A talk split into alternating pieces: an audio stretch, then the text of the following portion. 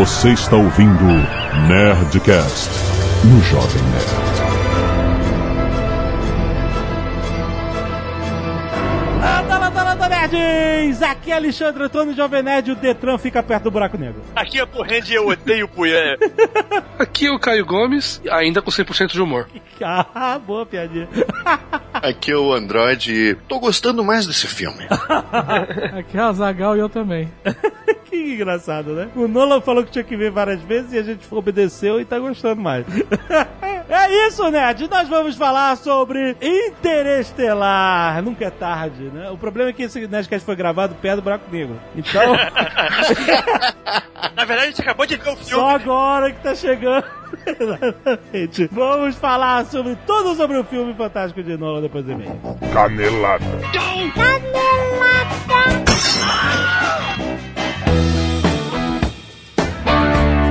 Muito bem, Zagal, vamos para mais uma semana de vez e caneladas ao Nerdcast! Vamos. Azagal, essa semana nós temos editora Aleph para anunciar aqui, atenção, o livro que interessa a nerds, Cyberstorm, Azagal, do Matthew Matter, que é uma história de uma tensão política internacional. E aí o que acontece? Estados Unidos sofrem ataque cibernético. Ó, Acaba todos os meios de comunicação, acaba a luz, acaba a porra toda. E, ao mesmo tempo, tem uma mega tempestade de neve que assola a cidade de Nova York e tem uma possível gripe aviária que tá chegando. Olha só o conjunto de merdas que tá acontecendo na parada. E aí é isso, cara. É a história de personagens que vão viver esse, esse caos urbano. A gente, cara, a gente faltou luz aqui outro dia e a gente ficou perdidinho, não ficou? não, não. Pô, mas era sinistro, as ruas bentou pra caraca, as ruas estavam todas escuras, a gente procurando um lugar pra comer de madrugada, não tinha lugar nenhum, tava faltando luz na cidade inteira. Foi sinistro.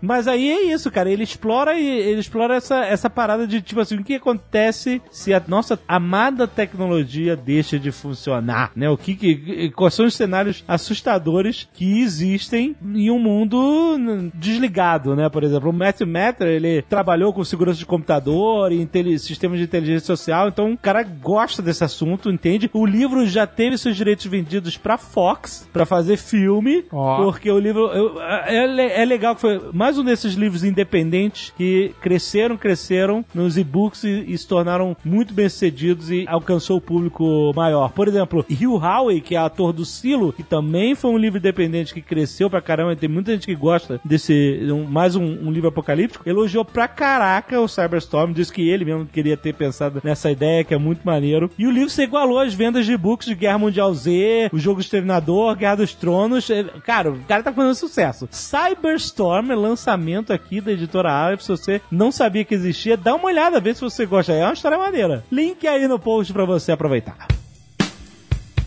E a Zagal também vamos falar da Nerd Store. Ó, E estamos com promoção na Nerd Store, Zagal. Olha isso. É sempre bom ter uma louca no Nerd. E olha só, as nossas luminárias decorativas estão com desconto de até 40%, Azaghal. excelente. É, é, né? Você tava com vontade de comprar suas luminárias decorativas, vai dar uma olhada, até 40% de São desconto. luminárias decorativas. Aquelas, por exemplo, aquelas luminárias da Marvel que tem o... Mão do Homem-Aranha, Mão do Homem-Aranha. cabeça do Homem-Aranha, Cabeça do Homem-Aranha, Tartarugas Ninja. Tony Stark, Hulk. Tem um monte de coisa maneira, cara.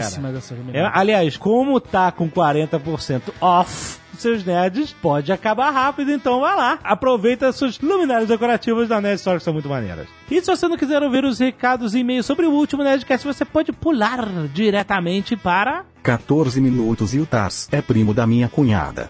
Azagal, quero agradecer aos nerds que toda semana doam sangue, cara, muito maneiro. Muito obrigado, cara. Quando você doa sangue, você pode afetar positivamente até cinco vidas, cara. Olha que maneiro, cara. Leonardo Silveira, Luiz Felipe, Arthur Ribeiro, José Lenildo, Francisco Leonildo, Alex Fernando, Fábio Aparecido, Victor Belésia, Márcio Antoni, Atila Moraes, Luiz Felipe dos Santos, Camila Casas, Rafael Elísio, Alisson Lívio, João Rafael Vaz, Rames Siqueira e Jonatas Santos. Galera, obrigado mais uma vez. Toda semana vocês salvam vidas doando sangue. Mande a sua foto doando sangue para o nerdcast.jovemnerd.com.br que a gente bota aqui o link da foto pra agradecer e pra estimular outras pessoas a doarem sangue. Valeu E a mesmo. gente bota o link também de quem cortou o cabelo e doou Exato. para o Scalpo Solidário. Nessa semana nós temos o Lucas Guilherme, a Thaís Gomes, a Natália Pessoni, a Nayara Moreira e a Lídia Gambini. Obrigado, gente. Muito bom. Arte dos fãs. Vamos destacar a arte, o speed painting feito pelo Gabriel Leitzek. Olha, muito bom. Obrigado, cara. Muito Ficou bom. Muito maneiro. Também tem a capa do filme Antonov 1 pelo Eric Ferraz. Ficou muito legal. Excelente. Continue, tem outras artes, confira lá no post do Nerdcast, lá no Muito bom. site jovemnerd.com.br. Jovem Nerd, as pessoas ficaram perguntando por que, que no programa passado sua voz estava bizarra. Na leitura de e-mails, né? Pois é. bizarra. As pessoas falam, já Azagal, a voz do Foi. está bizarra. Foi erro meu de técnica de som, porque a gente tava viajando e o técnico de som que a gente fez nas gravações, ele mexeu no nosso aparelho e eu não tinha visto que ele tinha mexido e aí ficou bizarro. Desculpe. Bizarro, as pessoas estão incomodadas. Bizarro. Ah, Foi mal. bizarro, nossa. Agora, agora tá certinho. Agora tá Muitas pessoas ficam, "Hum, bizarro. bizarro a voz. Assim, meu Deus. Mas foi só na leitura dos e-mails, não foi no Nerdcast. Mas foi um... Aquele som, meu Deus. Tá bizarro. Então calma, Tudo, gente. tudo voltou normal.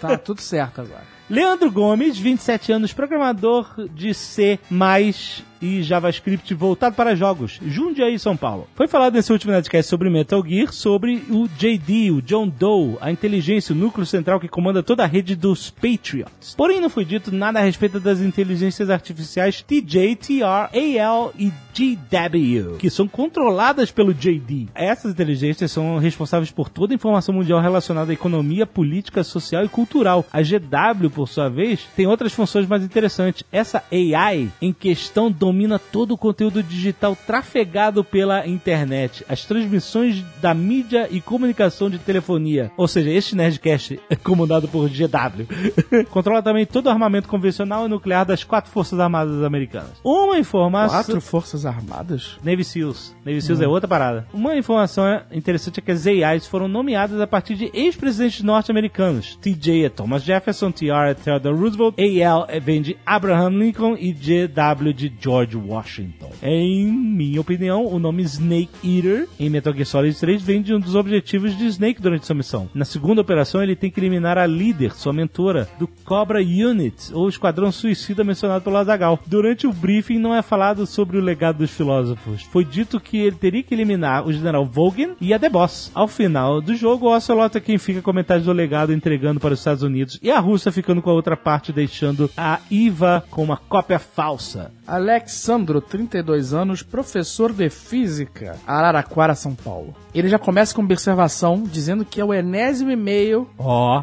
que a esposa dele zoa porque não desiste. Ah, ele nunca foi lido, ele não desiste, a esposa dele zoa ele. Isso dá mérito. Aí é um e-mail que eu tenho vontade de ler. Legal, legal. O cara não é primeiro e-mail. Sim. Seria irado eu não ler pra esposa zoar pra caralho. Ai, que sacanagem. Não. Já que ele conseguiu chegar até aqui. e eu, de repente, usando de toda a minha prepotência e babaquice, Aham. resolvesse pular para o e-mail Exato. do Lucas Bernardes. Quem sabe? Não, não faz isso. E aí? Lê o e-mail. Como é bom ter assim a vida de uma pessoa. Porra, não exagera. Olá, nerds! Não mencionaram o fato do ator David Hayter, que viveu Snake desde o jogo do PS1 até o Peace Walker É. em 2010. Acho que faltou uma informação aí, que ele foi substituído, né? Agora é o Jack Bauer, é o Kiefer Sutherland que faz Ah, a voz do, ok. do Snake, entendeu? Ok, então o David Hayter, Hayter, David. Hayter era a voz do Snake. Sempre foi, desde o jogo do PS1. E aí, depois de 2010, eles botaram o Kiefer Sutherland. Isso, no último, naquele prequel do jogo Phantom Pain, que lançou no passado, já era o Kiefer Sutherland, e agora no Metal Gear 5 é o Kiefer Sutherland que faz a voz do, do Big Boss. E aí ele fala que mais que dublar, o David dava características a Snake Clone Uhum. e Big Boss. No final de Metal Gear do PS1, em que não se resiste à tortura, Snake escapa com o Otacon e revela seu verdadeiro nome, Dave. Olha aí seu Zagal. É, quem me dera que fosse. Otacon revela seu nome, Hall, Hall Emmerich. Snake reafirma, Snake e Hall Am, referência a 2001, Uma Odisseia no Espaço. Nossa. Em Metal Gear Solid 4, na fase de Shadow Moses, Kojima presta fanservice em várias ocasiões. O que é prestar fanservice? Você não lembra? Eu tava dormindo quando- mesmo. É quando o cara faz um negócio pros fãs. Tipo, ele faz um, um easter egg. Por exemplo, o JJ falou que ele tinha vontade de botar um esqueletinho do Jar Jar Binks no novo Star Wars. Se ele fizesse isso, seria um fanservice. Ele faria uma paradinha engraçadinha pra os fãs acharem, ah, que legal, olha aí. Sacou? Entendi. No local onde no PS1 haveria necessidade de inserir o segundo disco, Otacon chama no rádio e faz como no primeiro game da série. Pede para inserir o segundo disco. Logo na sequência, ele retifica algo como: Oh não, esse é o sistema PS3 com tecnologia Blu-ray. Não há necessidade de um segundo disco. Ai, piadinha. Muito da hora. Além do fato, nossa, além do fato citado de controlar o Rex e lutar contra Ray em uma batalha épica de robôs gigantes. Ah, maneiro. Vale mencionar algumas das várias japonesices em todos os games. Tem muita japonesice mesmo.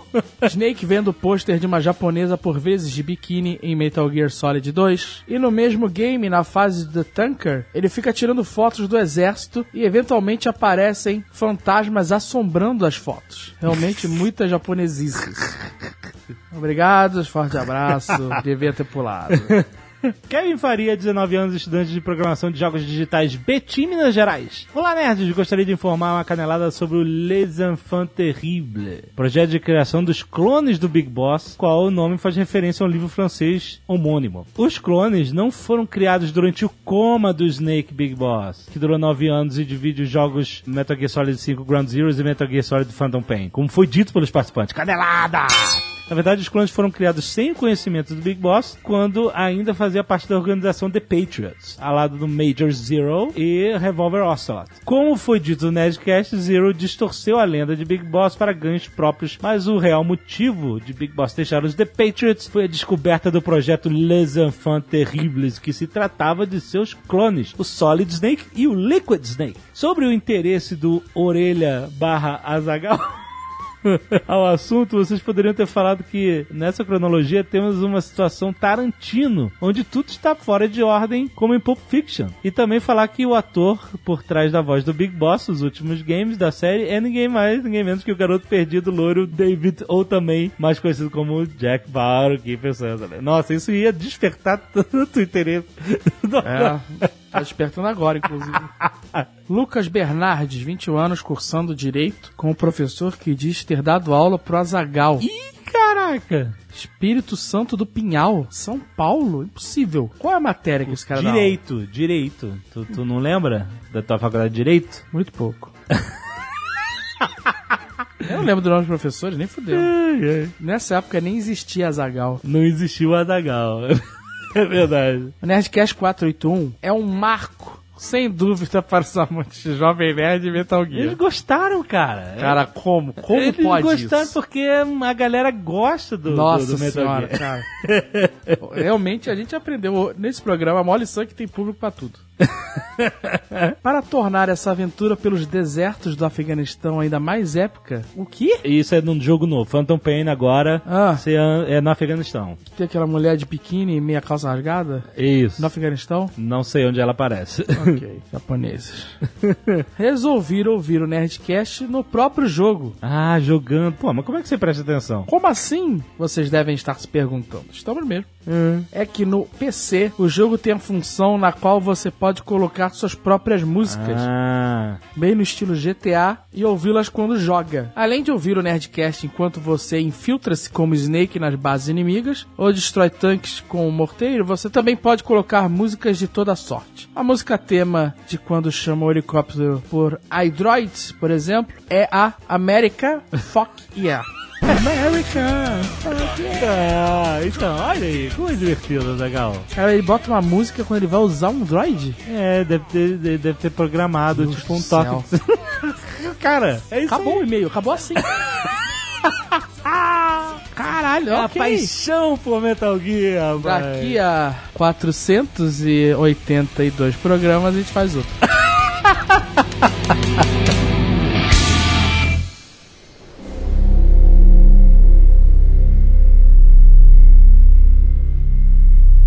Vamos lá. Estamos num mundo que está morrendo. E isso é só uma desculpa para a história acontecer, porque é o plot central, eh, sim, mas você não precisa explicar por quê. né? Você não quer explicar por quê, porque foda-se. né? Ele explica. Na verdade, ele meio que explicou. Ele jogou no ar, mas ele falou que o, o- tá dando fungo, que ele chama de blight na- nas plantações, e tá matando as plantações todas. Ok, mas isso é, vão criar um problema aí pro mundo ter uma data de validade. Basicamente isso. Tem que ter uma correria no filme. É, tinha que dar uma destruidinha no mundo e tinha que, como sempre, fazer aquele mundo onde as pessoas se viraram contra a ciência, que é um que me dá um pouco nervoso, mas tudo bem. Não é? O que, que a mulher fala assim, ah, essa história ridícula de que o homem pisou na lua?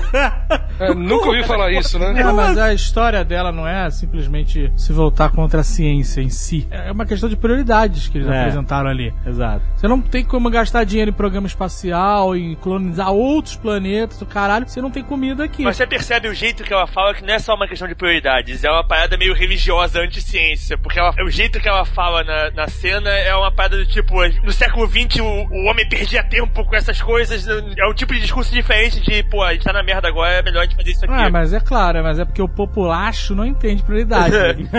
o populacho entende doutrina, né? Então eles tiveram que redoutrinar as pessoas, que é simplesmente explicar, gente, é o seguinte, não dá pra ter mais internet. não funciona. Não vai ter mais foto de gato. Não funciona, entendeu? As pessoas iam, não, foda-se a comida dá internet. então eles falam, gente, é o seguinte, internet é coisa do demônio. É, Vai exato. sugar a alma de Exato. vocês, e o caralho. sentido, e aí as sentido. pessoas não usam mais, entendeu? Essa Faz que é a parada. Exato. Então o discurso dela, eu, eu concordo que é alinhado nesse sentido aí que o Blue Hand falou. O governo fez isso, né? Com certeza. Desacreditou a parada pra focar na... É. Esse filme, ele, ele é bem amarrado nesse, nesse sentido. E é muito bem feito, porque ele gera um lugar que te gera uma angústia, né? Você vê, caralho, que vida merda, né, cara? Você compra o sentimento que o filme quer te passar, né? Ele já é o clássico lugar de merda, fazenda sem futuro dos anos 30, digamos assim, né? Mas sabe o que eu acho legal? Porque assim, eles poderiam ter feito, sei lá, praga nuclear, qualquer porra assim, sabe? Verme gigante. É. Tudo isso é um problema, né? Mas eles fizeram a, a poeira. Tipo, o problema é poeira e fungo. Então é palpável, né, na nossa realidade. Então, mas não são duas coisas completamente opostas? Fungo, você precisa de calor, umidade, essas coisas, e poeira, que representa a seca. Ele se baseou numa parada que é uma das teorias que teve. Os, os americanos tiveram uma parada semelhante a isso, né? Depois do Crash de 29, que eles chamam de Dust Bowl, que as plantações morreram, e como as plantações morreram e o campo não estava plantado, estava só com terra, tinha muita tempestade de areia, que levava, levava toda aquela poeira daquele chão e, e durou um bom tempo isso. Então eu acho que ele se baseou nessa história pra fazer isso. Eu Não, já procurei é, com a é. explicação do Dust Bowl, não tem grandes explicações marav- maravilhosas, não. Parece que o nego não sabe como é que, por que, por que que rolou, mas rolou. A ideia ali é que as plantas morreram por causa do blight e teve a desertificação do solo. Então, com o solo desertificado, você tem um lugar que a poeira tá solta. Não tinha mais nada, só tinha milho. Mas isso não, não, não depõe contra aquela plantação de milho linda que ele tinha na frente da casa dele? Essa ideia é o seguinte, é que o Blight só ataca algumas plantas, e ele foi atacando as plantas em sequência, digamos assim. Aham. E o milho ainda era o que não estava sendo atacado. Então aquelas tempestades de areia é como se fosse assim, ah, tem uma parte enorme do país e do mundo que simplesmente morreu não tem tudo. porra nenhuma plantada. É. E aí, por isso que levanta a poeira, é isso? É, Isso. mais ou menos por aí. Agora, sobrar só milho é conveniente e escroto ao mesmo tempo. né? Estados Unidos, cara. É só aquele milho que não dá nem pra comer, que é duro, vem de tudo. Porque Conveniente porque dá aquela cena maneira do carro no milharal. Todo mundo. Quantos filmes a gente já não viu que os caras enfiam o carro no milharal, caralho? Se fosse uma plantação de repolho, não ia dar uma Não cena maneira. maneiro, exato. Você tá reclamando que o milho foi o último. Imagina se fosse o quiabo, cara. Que coisa horrorosa que é aquela coisa. Mas, cara, sobrar só milho é foda, porque milho é muito ruim, cara. Como assim? Que Tu não gosta de milho? Não gosto de milho. Toda Pô, a América milho é- Latina discorda de você, homem. América Central, pelo menos. Imagina você cagar todo dia e ter milho no cocô todo dia. todo dia. Se fosse bom, teria sido digerido, né? Exatamente. Nem seu corpo aceita aquilo. Não é o milho, rapaz, é a casca do milho que vai. Humor, 75%. Auto self destruct T minus 10.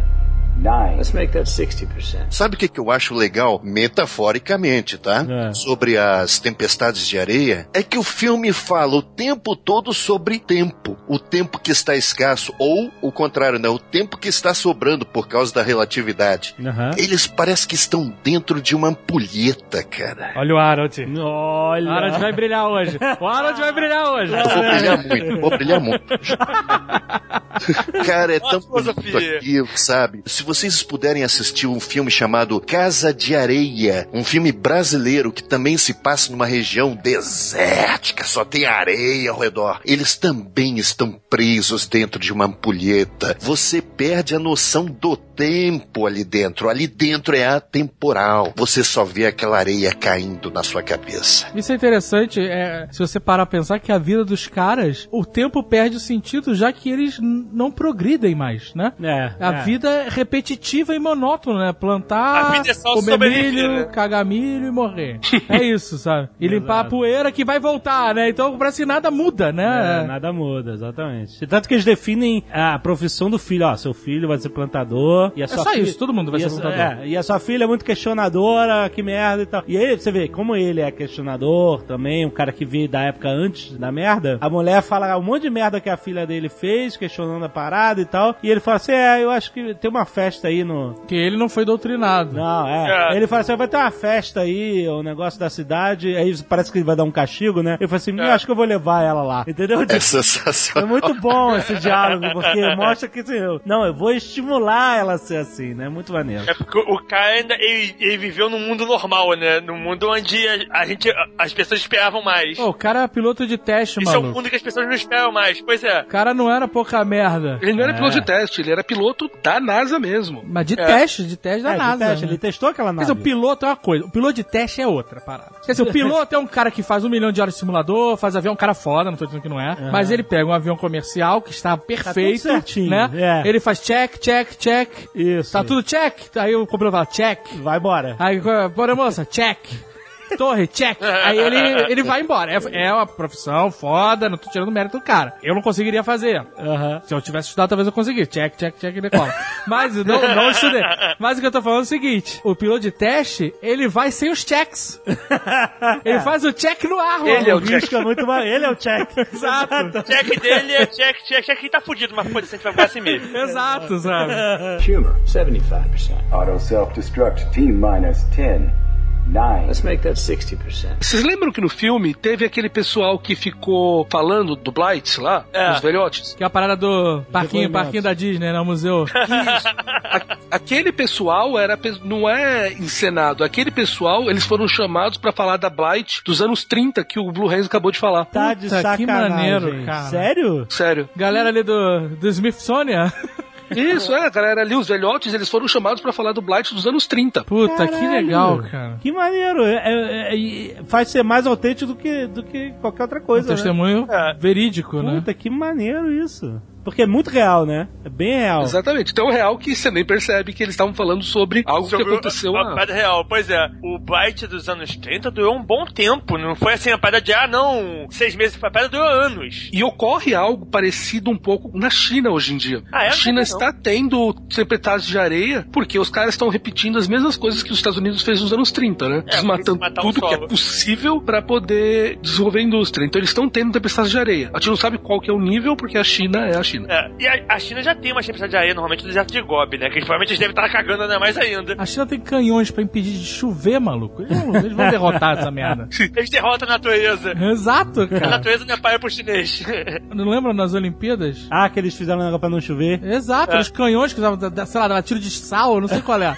Atirava nas nuvens e não chovia. A gente também fez, cara. A gente pagou o cacete de cobra coel.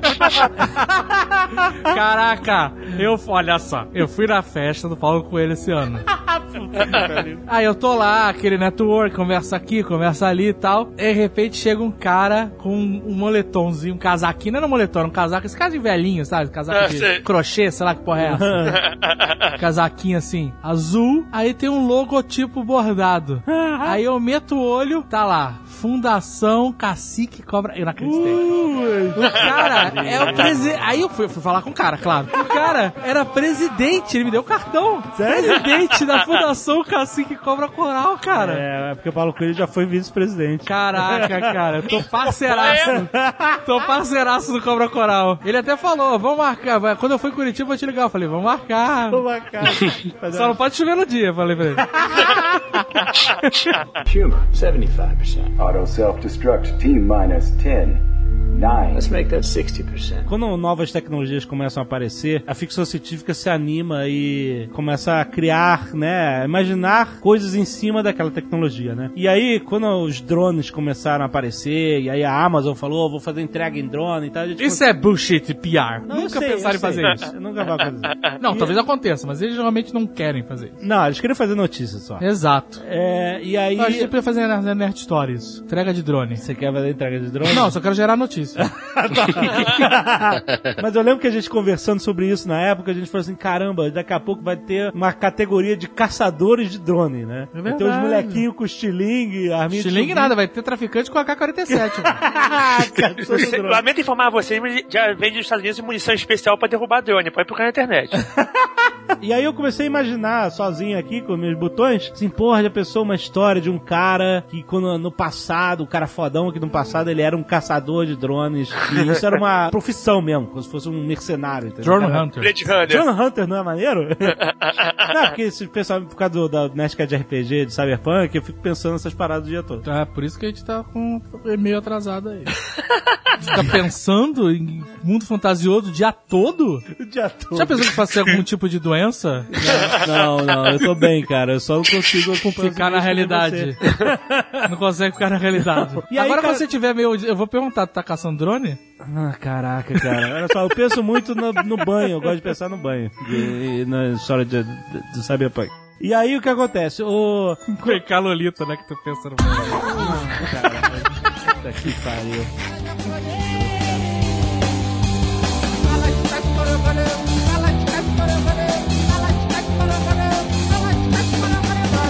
Isso é engraçado. O Léo achou. E aí, de repente, tem a cena do cara caçando o drone. Eu achei muito maneiro. Mais maneiro ainda porque ele hackeia o drone, né? Ele hackeia É. em vez de, em vez de Com uma lata de batata Pringles, né, cara? É, exato, ele usa ali? pra parada. Só que é uma parada que eu não entendi direito. Ele fala assim, ah, esse drone é da Índia e, e os caras desativaram esse programa há 10 anos, então ele tá 10 anos daí Porque voando. tem autonomia, né? O drone deve ser autônomo. Ele vira painel solar. Ele queria roubar o painel solar do E drone. as baterias, né? Então, mas não tem superfície pra roubar 10 energia infinita Tu não sabe. pro bicho ficar voando. Não é infinita. É, não, não, não é infinito. Infinito, tá voando há 10 anos. Mas é sol, o sol tá aí. Se ele sempre voar de dia, se ele sempre ficar atrás do sol, ele vai voar pra sempre. Tá, a gente não tem isso, né? Ah, na verdade, tem, tá, tá quase lá, não tá tão longe assim não. É, às vezes você tem e nem sabe. E tem uma zoação nessa cena que é a parada mais nerd, coisa que é o seguinte: por que, que o drone apareceu? Porque ele fez a perturbação no campo magnético na casa dele, que foi a mesma que cagou a bússola do, das Ah, colheitadeiras. É, cagou, rolando. cagou a bússola do isso, drone. Verdade. Ah. Ele falou por isso que ele desceu, né? Porque normalmente Por isso que ele fala- desceu, pois é. É, maneiro. Hum, será que ele não estava atrás da base secreta da NASA? Não, mas ele não tinha mais propósito. O bicho tava voando. O bicho tava só voando, o bicho não tinha mais controle. Cara, se os Estados Unidos estão daquele jeito, a Índia não existe mais. né? Ah, é. A base secreta da nave é a Cheyenne Mountain. Se vocês repararam, tinha lá o Stargate lá embaixo, tava na, tava na, na mesma sala. Mas faz sentido ser a perturbação, como o Caio falou.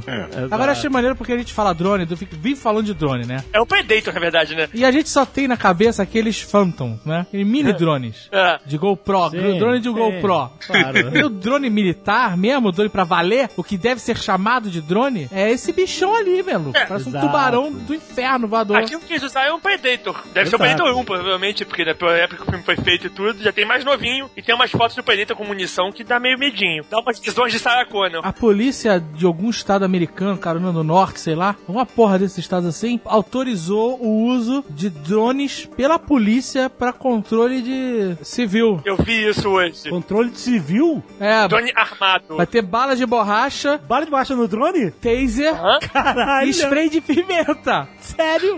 Vai ser, cara, é de 209 do cu, cara. Vai ser um drone metralhando bola de borracha lá de cima, na tua cabeça. Do brother. inferno esse drone aí, meu Deus. E, e borrifando spray de pimenta que nem aqueles aviões que apagam incêndio lá em Las Vegas. Eu li essa porra. É por isso que eu tenho minha máscara de gás russa, já comprada especialmente, tá aqui guardadinha no armário. Nunca se sabe. Que loucura, cara. Policial gordão, sabe qual é? Policial guardão não, o chefe Eagle com a rosquinha. Controlando o drone da central. Caralho. Não, e a escala me assustou, né? É bem maior do que eu imaginava. É o que eu falei, exemplo, justamente. A cabeça do, do bicho é A gente imagina que é um dronezinho tamanho de, um, de É. dois palmos. É. muito maneiro. A diferença do filme pro de verdade é que o de verdade é movido a combustível, não é só ar. É. Sim, Aquele é um drone claro. do futuro. É, Porque dá pra controlar com touchpad, né, cara? Aquilo foi demais. ok. a sala de controle do Predator onde os caras fazem é irada, porque na internet você vai ver, parece um, um simulador daqueles videogame. Não é um touchpad, né? Não, não, não, aqui não, o que os caras são avião, né? É foda. É uma cabine tipo do F-16. Aham. Só que daqui, aquele F-16 do Flight Simulator, sabe? O carinha senta lá e brinca de Flight Simulator, só que ele tá matando o maluco do outro lado do mundo. Agora que eles podiam fazer de novo aquele filme Projeto Secreto Macacos. O macaco vai sentar ali? É. Porra, em vez de jogar radioatividade no coitado do macaco, deixa ele pilotar o drone, cara.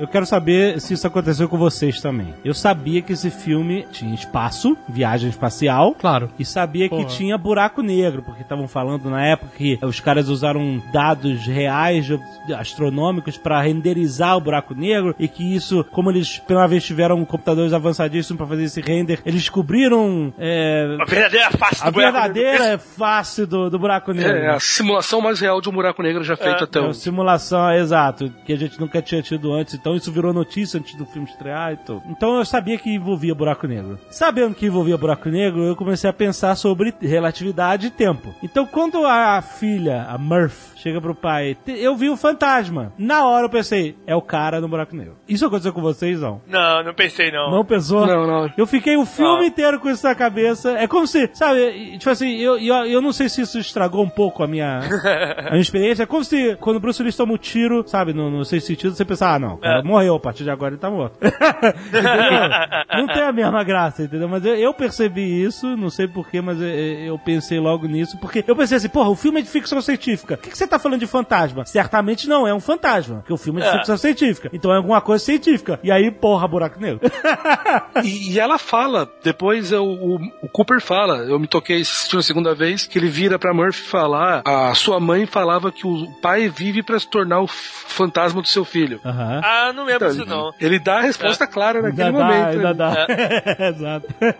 É, eu, eu concordo com o Jovem Nerd. Realmente já causava um incômodo muito grande. O que? A história do fantasma? Isso, é. Você sabia que essa história não pertencia ao filme, ao estilo do filme, né? É. Um fantasma real. Se fosse um filme de sobrenatural. Eu achei que, obviamente, não ia ser um fantasma, mas na hora eu, eu não, não tinha associado a ele. Na verdade, tava, tava na, na teoria do Tizukabos. Você tá achando que eram os alienígenas, é isso? É.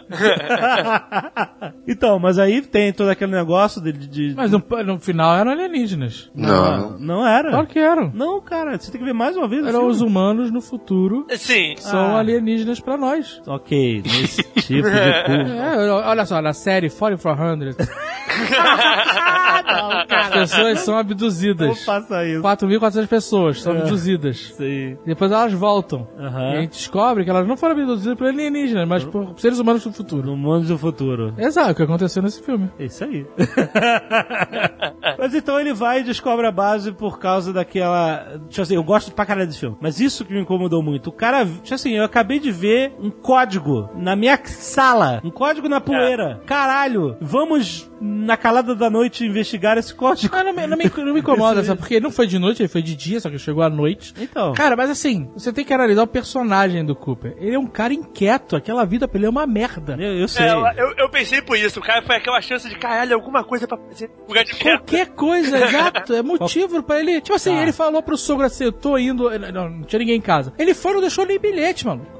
Vou comprar cigarro. Ele foi comprar cigarro. Da mesma forma que ele foi explorar o espaço e foda-se a família. O cara tá tão inquieto, o espírito dele era tão indomável nesse sentido, Ah. que ele abriu mão da família, dos filhos. Não, mas aí tinha uma causa maior. Não tinha altruísta. causa, cara. A causa dele não eram os filhos, a causa dele era ele. Era a inquietação dele. Não, eu sei que também tinha isso. Tanto que ele só se arrepende de ter abandonado os filhos do caralho lá no final do buraco negro.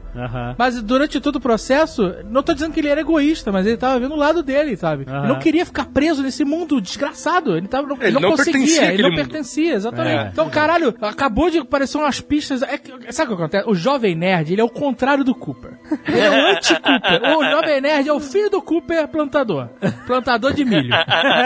O cara fala, tu vai plantar milho, tu vai plantar milho. Eu quero ficar em casa. Eu, eu, eu entendo perfeitamente essa inquietação do cara. Querer descobrir, querer desbravar, sabe? Fazer mais da vida. Pois é, eu também meio que entendo. Então, é. quando o cara foi, o cara, o cara tava empolgado, você viu, ele pegou um monte de coisa. Ele, ele foi pra ficar um tempão, maluco. Ele levou equipamento, lanterna, cobertor. Ele não foi tipo, saiu correndo. Ele, mas é, foi um, um impulso controlado de descobrir, de fazer algo diferente. O cara não aguentava mais aquela vida. Aham. Que é uma vida que não tinha nada a ver com ele, né? Imagina um cara que foi piloto, que é engenheiro, que não sei o que, que é uma vida de fazendeiro, de. é, Ó, o milho crescendo, o milho cresceu mais um, mais um, milímetro hoje. Tanto que o John Lithgow fala, tu não é isso, maluco. Aham. Tu é outra parada. Humor, 75%. Auto self-destruct, T minus 10.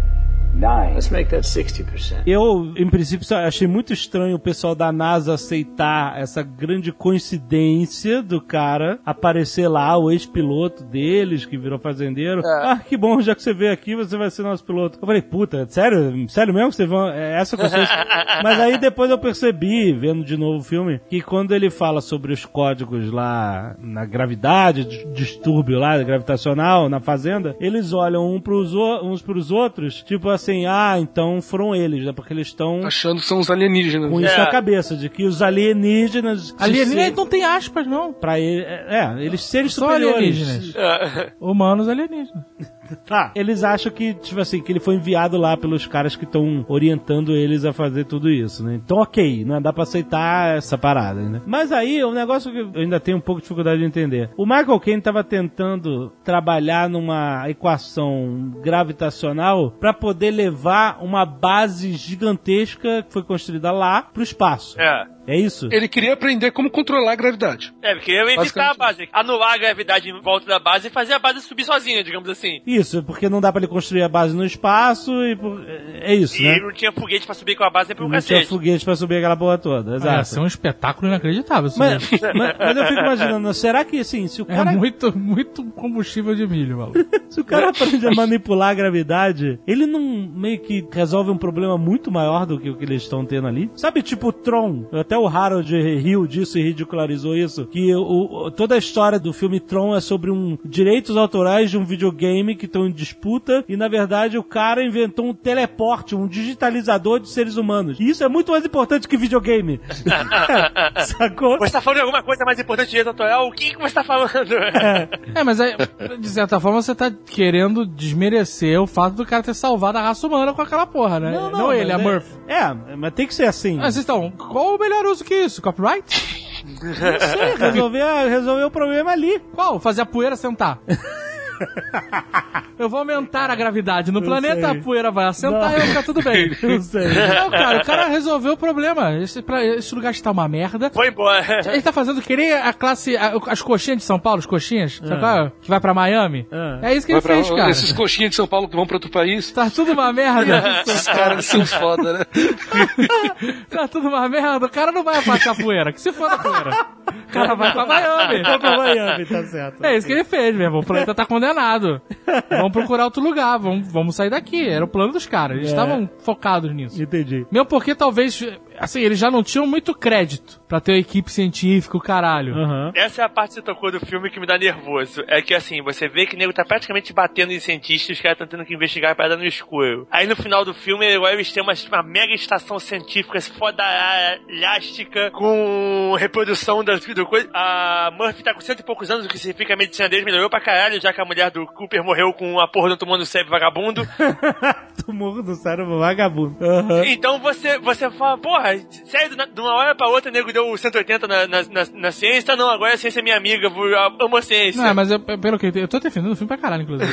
pelo que eu entendi é o seguinte, assim, eles já estavam trabalhando na base, em todo esse conceito. Isso. Era o objetivo, era o plano A dos caras que eram plano feio, na verdade, né? Eu não falo dos cientistas, eu falo que a aceitação de todo mundo depois virou, porque tá, a vida, teoricamente, tá a galera toda que sobrou da Terra. Mas né? aí que tá, eu entendo o que você tá falando, mas quando você chega e fala assim, eu tenho a solução, eu não tenho, olha, vamos trabalhar para isso acontecer. Não, não, tá resolvido. Essa é a solução, essa é a nave, entre e vamos Ah, pô. embora. É. Aí o nego fala, porra, excelente, tchau. Foi, galera, meu nome é Noé, tá aqui minha arca, vambora? É, Mas não, eu acho que é meio assim, mas... Mas lembra daquela galera toda trabalhando lá? Aquela galera toda era EA Science, né, cara? É, a galera toda tava ligada. Agora, é. eu quero saber o seguinte: eles estavam lá trabalhando na encolha, ninguém podia saber, não Aham. se pode gastar recurso com a NASA, com essa merda toda. Quando eles lançaram aquele foguete, deve ter sido uma merda do caralho. Porque não é discreto, brother. Não é discreto Pois é, mas foguete tá sair do planeta. nada. No meio do nada, ninguém vê. Ah, no meio do nada tinha um monte de redneck, cara. que em redneck? volta, explotador de milho, caralho. Não, mas você não vê que Não, cara, eles custaram o dia inteiro pra É, chegar no, lá. é no Colorado, cara. Colorado não tem nada. Vamos esperar a tempestade de poeira e a gente solta, né? Exatamente. Ninguém vai ver. É aquela sala de reunião deles foi pro caralho, né? Ah, foi. Você viu que a porta abre Era a você tá porta na de madeira. plataforma de lançamento. Pois é. pô, cara, aquela madeira é resistente, pô. Era mogno, né? Era mogno.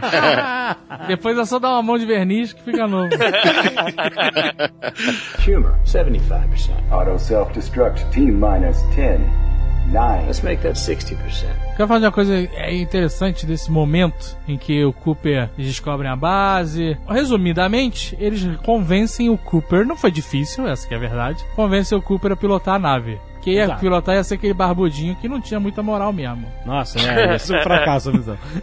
Essa cena em que ele tá saindo de casa, ele entra no carro, né? Essa cena é muito maneira por vários mo- momentos, né? Primeiro pela zoação dos caras do Honest Trailers, que mostram a preocupação dele com a Murphy o tempo inteiro, né? Ele fala Murph, Murph, Murph, Murph, o filme todo. E com o filho ele fala três vezes, né?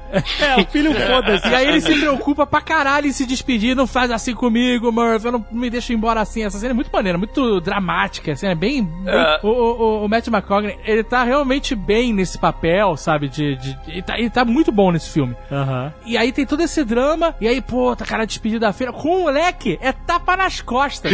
É, aí, ó. Valeu, malandro. Cuida aí. Sobrancelhada ali pra ele, né? Se cuida do carro e falou. Planta o milho, varre, tira o pó. Quero tudo arrumado quando eu voltar. É, isso aí. E aí ele vai, ele pega o carro e aí começa aquela música sinistra do Hans Zimmer, que é, é uma música que ela expressa solidão, cara. É, é, é como, fantástico. assim, eu, eu, eu tenho que eu invejo os artistas, cara, porque eles são fodas. Você fica invejando aí engenheiro e piloto, médico. Os artistas são como o cara consegue fazer uma música inédita que ninguém nunca fez Aham. e, e ela ser tão marcante, né? É foda. E aí ele tá indo naquele carro e aí vai mesclando a música É muito foda. de, de solidão É muito foda. com, so- com a contagem regressiva já e o barulho dos motores e a Murphy correndo atrás. Cara, é um mix de emoções, assim, é, é muito, muito bem feito isso, cara. Essa cena é Essa é uma expressão artística fodida, e não só da música, mas de tudo acontecendo ao mesmo tempo, né, cara? Sim, sim. Eu concordo contigo integralmente. É uma cena muito bem editada, legal, a música funciona, mas eu não acho Hans Zimmer um gênio da música, não. Não, cara. mas, é, mas o que ele fez ali, lembra? Aquele filme foi uma obra de arte. Foi uma obra é de foda. arte, como todo filme. O filme mais vagabundo do universo é uma obra de arte também. Entende? Eu sei que existem legiões de fanáticos pelo Hans Zimmer, mas eu, sinceramente, não gosto muito do trabalho dele, não. É muito minimalista pro meu gosto. Não, não sou chegado. Você é um androide rebuscado. É só A gente sabe que esses caras que trabalham com trilha sonora, ele- eles têm que fazer um negócio muito industrial, então eles copiam os próprios trabalhos de outros filmes, adaptam um pouco, né? O primeiro Nerdologia que existiu foi uma análise minha do James Horner. Saudoso James Horner que morreu no acidente de avião, cara, que É. coisa triste. Que ele se copiava pra caramba em muitos filmes, né? E esses caras todos buscam também inspiração nos clássicos, né? Então eles transformam também os clássicos, a música clássica do século XIX e tal. Mas, cara, mesmo assim eles conseguem dar vida pra isso, né? Essa cena, esse órgão dele, é fantástico. A primeira vez eu fiquei meio incomodado com a trilha sonora, mas quando eu comecei a ver de novo, cara, a trilha sonora é foda. Justamente por isso, porque ela te isola de tudo. Ela te É. dá uma tristeza. Você falou uma coisa muito interessante sobre o trabalho do Hans Zimmer nesse filme, porque esses acordes desse órgão, aquele Exato. Exato. Aquilo lembra o acorde final de Assim Falou Zaratustra. Exato. Totalmente. É, mas é, Que é eu, um- eu pensei nisso também. É uma suíte, claro, eu tô falando da primeira música, que é a que todos nós conhecemos, né? É, sim. E também lembra um pouco Omar, de Debussy. É muito lindo. Claro, é, é uma- é apenas uma inspiração, mas lembra alguns acordes. Muito bonito. Omar, e o que eles. E eles são o quê? São navegantes, né? A todo momento, acho que umas duas vezes no filme eles falam que se comparam a navegantes, né? Então, Omar é sim uma ótima inspiração para o Hans Zimmer, entende?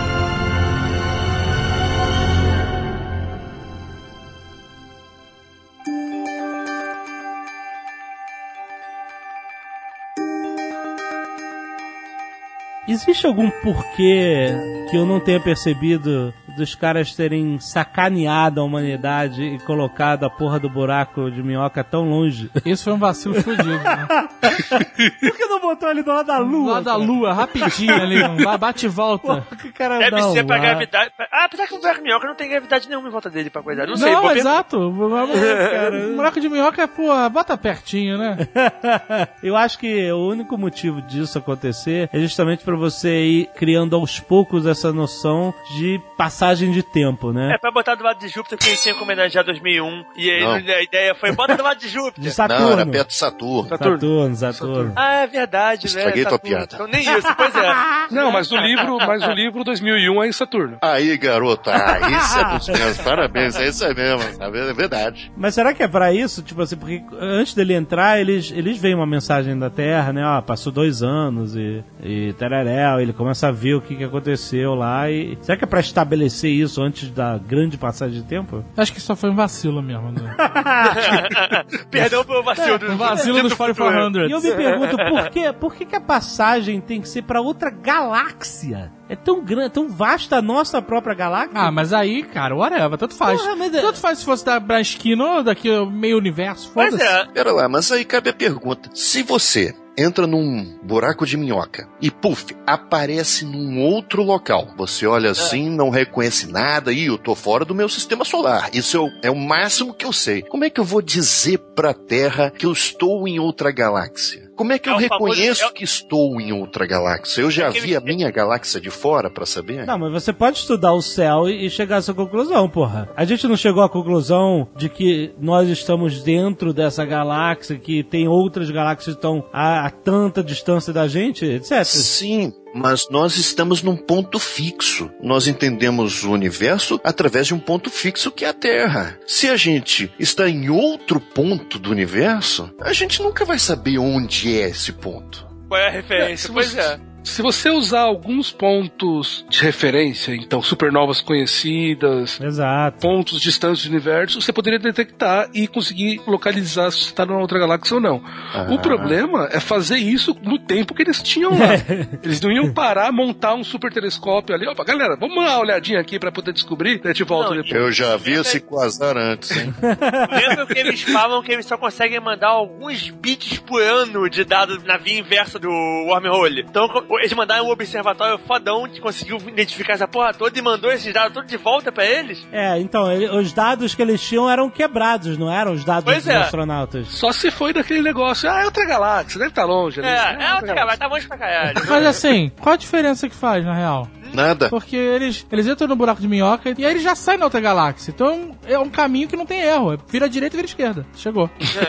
Lá na outra galáxia que você tem que decidir pra onde você vai. Então, É. o que eu tive um pouco de dificuldade de entender é o seguinte: a gente levou dois anos pra viajar da Terra até Saturno. A gente não, eles. Ah, nós, o, o público, junto. Ah, o com ele. público. E aí, de repente, eles passam o wormhole e eles conseguem visitar o- todos os outros planetas como se eles tivessem um hyperdrive da Millennium Falcon. Não. A impressão que dá é que os planetas são próximos. E- e- Porra, mas tão próximos? Não, mas peraí, peraí. Ele fala que tem pouco combustível, que só dá pra ver dois planetas. Ou três, sei lá. Não, veja, eu acho que aquele levantamento de dados, que eram 12 mundos, né? É. Aquele levantamento foi feito pelas sondas, à distância. As sondas deram uma olhada, bateram uma foto e aí retornaram, talvez pelo buraco de minhoca, para enviar mais facilmente os dados. Entende? Foi só um chegar, bater foto e voltar. Não, mas aí tinha os astronautas também. Não, quando sim, eles mandaram- os astronautas foram pra- pra garantir. depois, depois das sondas, né? Mas Então. os astronautas não conseguiam voltar pra mandar as informações. Essa que é a parada. Verdade. Então, mas aí, aí que eu pergunto é o seguinte: o planeta que tem a superfície de água,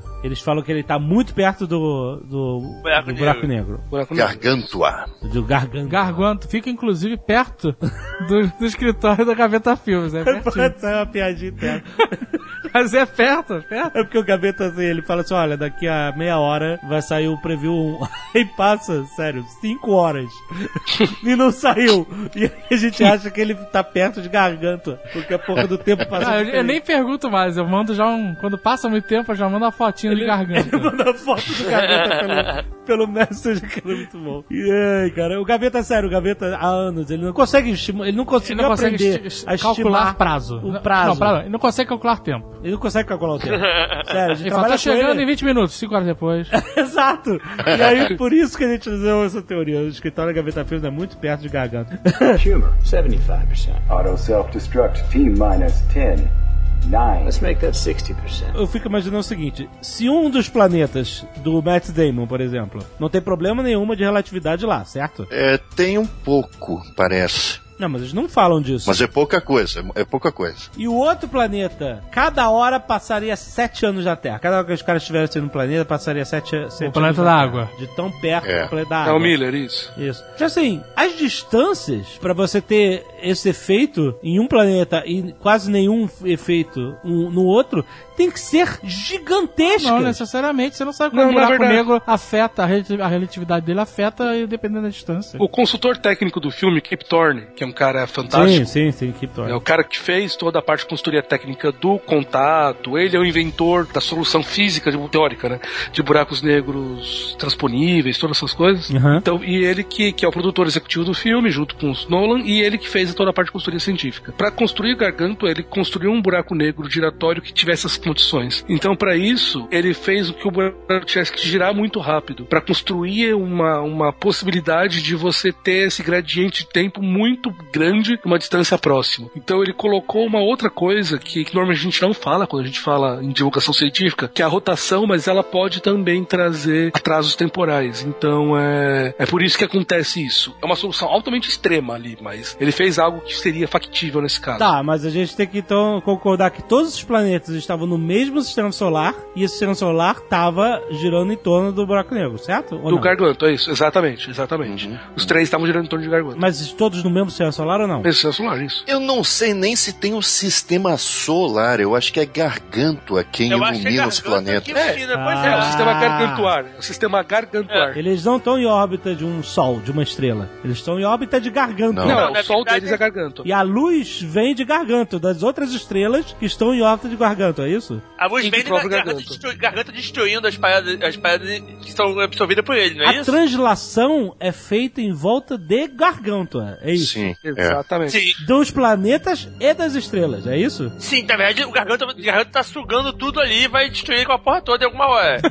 Caraca, É exato, é uma merda. é né? uma solução, né? A curto prazo, né? Curto, médio prazo. Não constrói uma casa muito. Né?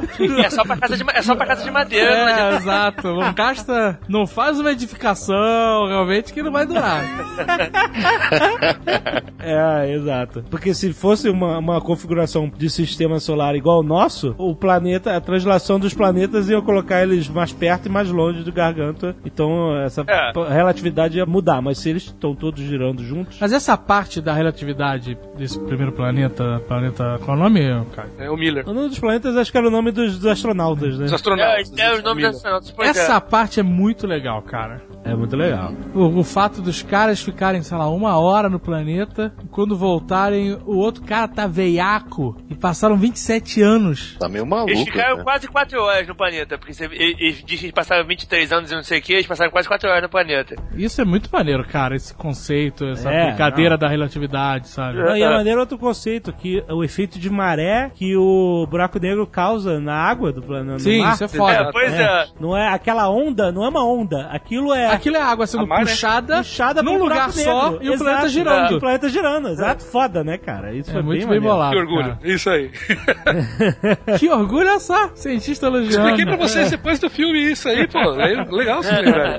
E eles falam que o cara, por, por causa dessa relatividade, o outro astronauta acabou de chegar e bateu. Isso é fudido, né? Isso é muito maluco, né? Se você parar pra pensar. O cara tava boiando lá, hospedado da nave Os dele. caras, quanto tempo? Ele, ah, ele pode ter acabado de chegar. É, exato, acabou de chegar. Ele acabou de Ele chegar, acabou ele de tava lá é. há 15 minutos. É, exatamente. Isso é, Louco. isso é muito maluco, né? E aí, nessa hora, é que o Cooper começa a ver a merda que ele fez com a escolha dele. Que ele achou que ia ser um passeio no parque. ah, eu vou lá... A- Aí que pesou, pois é. Exato, eu vou lá, acho outro planeta, passo, sei lá, uns 4, 5 anos, ainda pego a, festa de. o prom. Ainda volto pro prom da Murph. o moleque que se foda, o moleque que se foda. Salva a vida Ele do- tá bem, né? Salvo o é. planeta e ainda volto pra formatura da Murph. E Dom Passeio ainda com a Hathaway por aí, né? Exato. Que ele falou, a gente vai, é uma hora, é fast food, é drive-thru, sabe é? Já É. escolhe o que, que vai comer, exato. chega na cabine, pede, paga, que vambora. Exato. E quando ele viu anos, tudo bem, tá, de, tá, tá tranquilo. Tá no cálculo da- do prom. Quando ele É. volta, meu irmão, que passaram 20 varadas de ano, aí ele aí pesa, aí a escolha Aí. pesa mesmo. Aí naquele momento ele falou: fiz merda. Caguei no pau. como Cagou. Porque vem todas aquelas mensagens acumuladas. Isso, isso é muito maneiro, cara. Essa parte, essa parte do filme, é- toda essa parte é muito foda, né? Tipo, o cara passou quatro horas, sai de lá, passaram 20 e poucos anos, e ele vê pra gente a vida A inteira vida, uma vida dos inteira. filhos dele, É. cara. É foda, sinistro, cara. Caraca. E ele vê depois o trailer do Star Wars, né? Que é, né? Humor, 75%. Auto self-destruct, T minus 10. 9. Let's make that 60%. Uma coisa muito bacana nesse filme é como a ciência é explicada pro espectador e não só explicada, ela faz parte da trama. Ela desenvolve um arco dramático, cara. E isso é muito bacana. A informação científica não existe apenas para você falar os termos técnicos complicados. Ah, nós estamos perto de um buraco de minhoca. Meu Deus! Não, não, agora nós estamos perto de um, de um buraco negro. Ah, meu Deus do céu! Não, não, não é só isso. Isso influencia na trama. Isso é muito bacana. É dessa maneira que a ficção científica deveria sempre ser, né? Sim. Ela poderia pegar o aspecto científico e transformá-lo em algo dramático para sua história, que afetasse a sua história. Christopher Nolan tá de parabéns e o Jonathan, né, que é o irmão dele, também fez o roteiro, se não me engano. Eles estão de parabéns nesse aspecto. Mas na hora de explicar o wormhole, o cara usou a mesma explicação do lápis do Event Horizon, aquele outro filme do Sam Neill. A mesma coisa. Também, mas né, o que eu- vamos ser sinceros, né? O cara já tava careca de saber o que deveria ser um buraco de minhoca a essa altura do campeonato, né? Ele tava na cara de um. Exato. Ele vai explicar naquele momento, ai, por acaso, eu vou te explicar como é que é o buraco. Não, mas o que eu achei fantástico é que ele não estava explicando pro Cooper o que, que era um buraco de minhoca. Ele estava explicando por que o buraco de minhoca era esférico. Porque não faria sentido o Cooper não saber o que é um buraco de minhoca. Ele é um cara Vai estudado. atravessando lápis no papel dobrado, Ah, mas cara. ele é, ele é cientista, cara. Esses caras são prolixos pra caralho. Não, olha só, ele tava explicando. Eu entendo que ele tava explicando pro público, pra entender o conceito. Mas pra não ser idiota dele- do Cooper naquele momento, falar, ah, o que é um buraco de minhoca, ele tava explicando pro público, claro, mas ele tava utilizando aquela explicação pra poder falar porque ele era esférico. Então ele não ficou um, um recurso de roteiro falho, o Cooper não saber o que era buraco de minhoca, mas ele usou isso pra poder explicar pro público o que era o, bura- o raio do buraco de minhoca. Então isso que eu achei bem legal, foi um recurso de roteiro bem interessante ali que os Nolans utilizaram. Os Eles poderiam ter feito essa explicação lá na Terra, né? Enquanto ele tava treinando. Mas ele não, não treinou, tem né? treinamento. Não tem Tem treinamento. ele, pô, imagina ele chorando na caminhonete, indo Exato. pegar a nave, mó climão, a Murphy gritando no fundo, e sei lá, o cientista. Então, você tem. Você já está familiarizado com o conceito de buraco de É, minhoca? não dá um momento. É verdade, né, cara? Ele não treinou. Ele já tava pronto, Arnold. Ele já tava pronto. Não, não, não. Ele treinou assim. Ele treinou assim, gente. É, Não, que é- houve um corte de edição, mas ele claro, treinou é assim. claro, não dá pra entender. É, claro. Ele já- é, é- é porque na história do filme isso é irrelevante. né? Já é um Irrelevante, piloto, é, não é o Bruce Willis, que é um perfurador de petróleo que vai se tornar um astronauta e salvar o mundo, né? Você viu, você viu o Ben Affleck comentando esse filme? Não. O Ben Affleck falou que ele perguntou pro, pro Michael Bay por que que era mais fácil treinar perfuradores a serem astronautas do que astronautas a serem perfuradores. Exato, né? E o Michael, o Michael Bay mandou ele calar a boca. Faz muito mais sentido o contrário, né? Exato, pô. Os caras são muito mais capacitados. Exato, caralho, né, cara? Humor, 75%. Auto self-destruct, T minus 10. 9. Let's make that 60%. Eu quero falar de um personagem que a gente não falou ainda, que é, um do- é o melhor personagem do filme. Tars. Tars. Stars. Aí, garoto. O Tars, o Tars, eu vou dar meu braço torcer aqui. O Tars é foda, cara. Eu queria ter um Tars. O Tars é foda.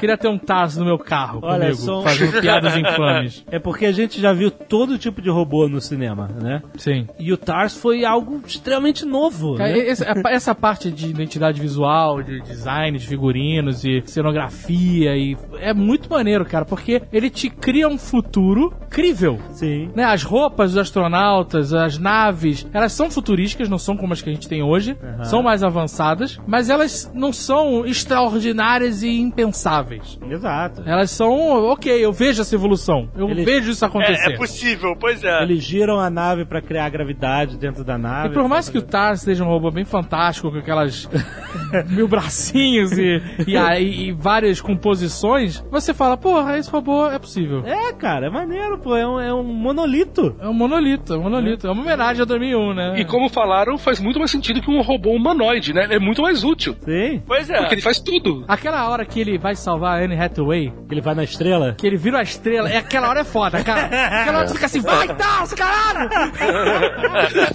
Isso que é foda, cara. Exatamente. É foda. Esse é, o- é o robô power, cara. Ah, e o, e E fora a personalidade do robô, personalidade, que é o mais maneiro. no humor, né? É contas. demais, né? É, ele, ele foi muito bem conduzido, muito bem criado, né? Porque, além de tudo, você, ao longo do filme todo, percebe que ele se encaixa nos lugares, né? Sim, sim. Ele tem um espaço ali retinho, É, um perfeito. feito pra ele. Pois Ele é. desliza Ah, não, pra ele lá. ocupa um espaço do caralho. Ele é uma na nave. geladeira. É uma geladeira gigante. Mas, mas ele, mas realmente, ele, ele, ele cabe entre os dois assentos do piloto. Isso. Tem um cantinho, não sei aonde, ele na dispensa aqui também. ele vai, ele vai. ele Tem, realmente, ele é um móvel, ele não é uma É. máquina que fica solta na nave, né? Um C3PO, que fica no meio do caminho atrapalhando todo mundo, né? Exatamente. E é legal porque você nota que são três robôs, né? Ele não é uma geladeira, ele é um armário, quatro portas da Casa Bahia, mano. Exato. Tem O Tars, o Case e o Kip. Que deve ser assim, em homenagem ao Kip Thor, né? Obviamente. E você nota que existe uma personalidade diferente, né? Cada robô é diferente do outro, né? O- a forma deles se comunicarem. O Tars é muito mais sarcástico, muito mais brincalhão do que os outros e tal. Aliás, peraí, um tava destruído, né? A gente não É o chega... Kip. É o O Kip. É O Kip bichado. tava, tava, é. tava bichado, né? A gente só Os que estavam o funcionais eram Tars e o Case. E o Case, é. Eles deixaram o Tars com o, o cara que ficou na nave na hora do primeiro não, planeta, né? Não, deixaram o Chase. O cara se fudeu Ah. por completo, mano. O cara não só ficou sozinho, como ficou com o robô chato. Porra, leva o robô chato e deixa o robô legal com o cara que tem o risco de passar uma eternidade sozinho, caralho. Por isso que ele ficou meio pirado. Pô, era só ter ido lá e ajustado a personalidade do bicho, né? Pois é. Ele não teve essa ideia. humor. Imagina você, Harold, numa situação dessa, miserável dessa. Pois não. Você tá numa nave, Ah, esperando seus amigos voltarem, ah. e os caras passam-se, sei lá, 20, 15 anos, 20 anos e nada do cara voltar. E aí? Você ia dormir, porque eles tinham a opção de hibernar, né? É, eu ia hibernar mesmo. É. Ela pergunta, você não dormiu? Ele, eu dormi um tempo, mas eu achei que não valia a pena jogar minha vida fora dormindo. É, exato. Ele falou que dormiu algumas vezes, né? Exatamente. E, o que, e dormir não, não faz o cara parar de envelhecer. Ele Pois é. envelhecendo. Pois exatamente. é. Por isso que ele falou, jogar a vida fora. É, O cara passou a vida estudando numa nave com um robô chato. que castigo, maluco. Não, mas isso foi ótimo, né, cara? Porque você não olha só pro personagem e vê que ele ah, tem uns pelos brancos a mais. Exato, né? Você vê que ele tá perturbado. Tá, tá, totalmente. Ele ficou meio zoado, é. Ficou bem zoado, na verdade. O cara ficou 23 anos praticamente sozinho, né? Sem porn tubo, cara. Pegava lá do outro lado da galáxia. Não pega nada. Alguns beats não dá pra nada, mano.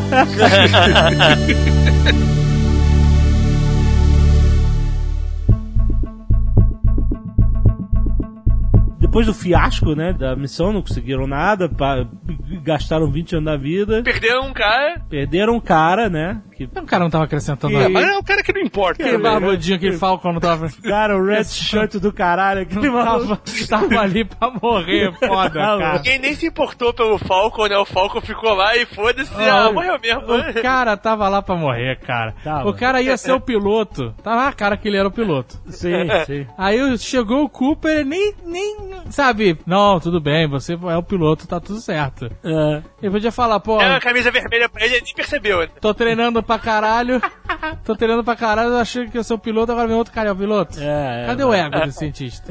E aí eles têm aquela seguinte é, dúvida. Morreu de bobeira também, morreu de bobeira. Morreu de bobeira. É, Podia ter ido mais rápido. Podia ter corrido. Podia. Aí, é... Meu, meu, porque o Tars entrou na frente, né, maluco? Então, ele foi um cavalheiro, deixou ele entrar na frente com ela, e aí morreu. E Mas morreu. O Tars podia ter jogado a mulher pra dentro e jogado o cara. É, não. Só que não tem lei do Asimov.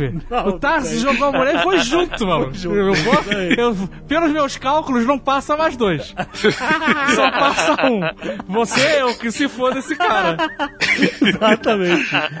e aí, eles têm aquela dúvida de pra qual planeta que eles vão. Porque eles tinham dados quebrados, né, do planeta do Matt Damon. É. Eu jamais iria pro planeta do Matt Damon. Por quê? Porque o Matt Damon tem cara de filha da puta. Que isso, Ele tem cara do, do- do cara que, que, que vai te fuder, cara. Matt Damon é mó nice guy, Não, cara. a cara dele, tu olha assim e tu fala, hum, esse Tu não, cara... Caraca, tu não viu? Ah, concordo com Esse Dave. cara é Isso. cientista inspirador que motiva as pessoas. Caralho, Matt Damon, vai tomar no cu. É não Eu viram? assisti esse filme com o Alexandre e com o Dave, né? E na hora que o Tati Tema aparece, o Dave olhou pra mim: você tá de sacanagem que esse cara é o mais inspirador da humanidade. Cara não inspira nada. Porra, cara, tu não viu comprando Caraca. no zoológico? Não, cara, olha só. Porra! Esse cara não, cara. Quando eu falo assim, olha, tem o Matt Damon, É tem o Matt legal. Damon e o, e o Louis C.K. Eu vou no Louis C.K. Não vou no Matt Damon, cara. Nem fudendo. Tá bom. O cara, não. Quando, quando, quando eles ficaram falando lá na Terra, Michael Caine, antes e depois dele recitar In the Darkest Night, sei lá como é que ele falava, quietly into the night. ele falava, não, porque o, o professor Matt Damon é uma inspiração. Eu não sabia que o professor Matt Damon era o Matt Damon. Não, não, não, ninguém sabia. E aí, eu ficava imaginando, pô, um cara inspirador. Quem é um cara inspirador? Não. Não é o Matt Damon, é, é a antítese do Matt Damon. Tá bom, cara. Ali pra mim era moleza. Mas era botar então- foto dos dois cientistas. Você ia jogar pela Não, mas foto. tem um detalhe, hein? Tem um detalhezinho. Eu não sei se as pessoas vão concordar com isso, mas o nome dele é muito sugestivo. Man, Man. né?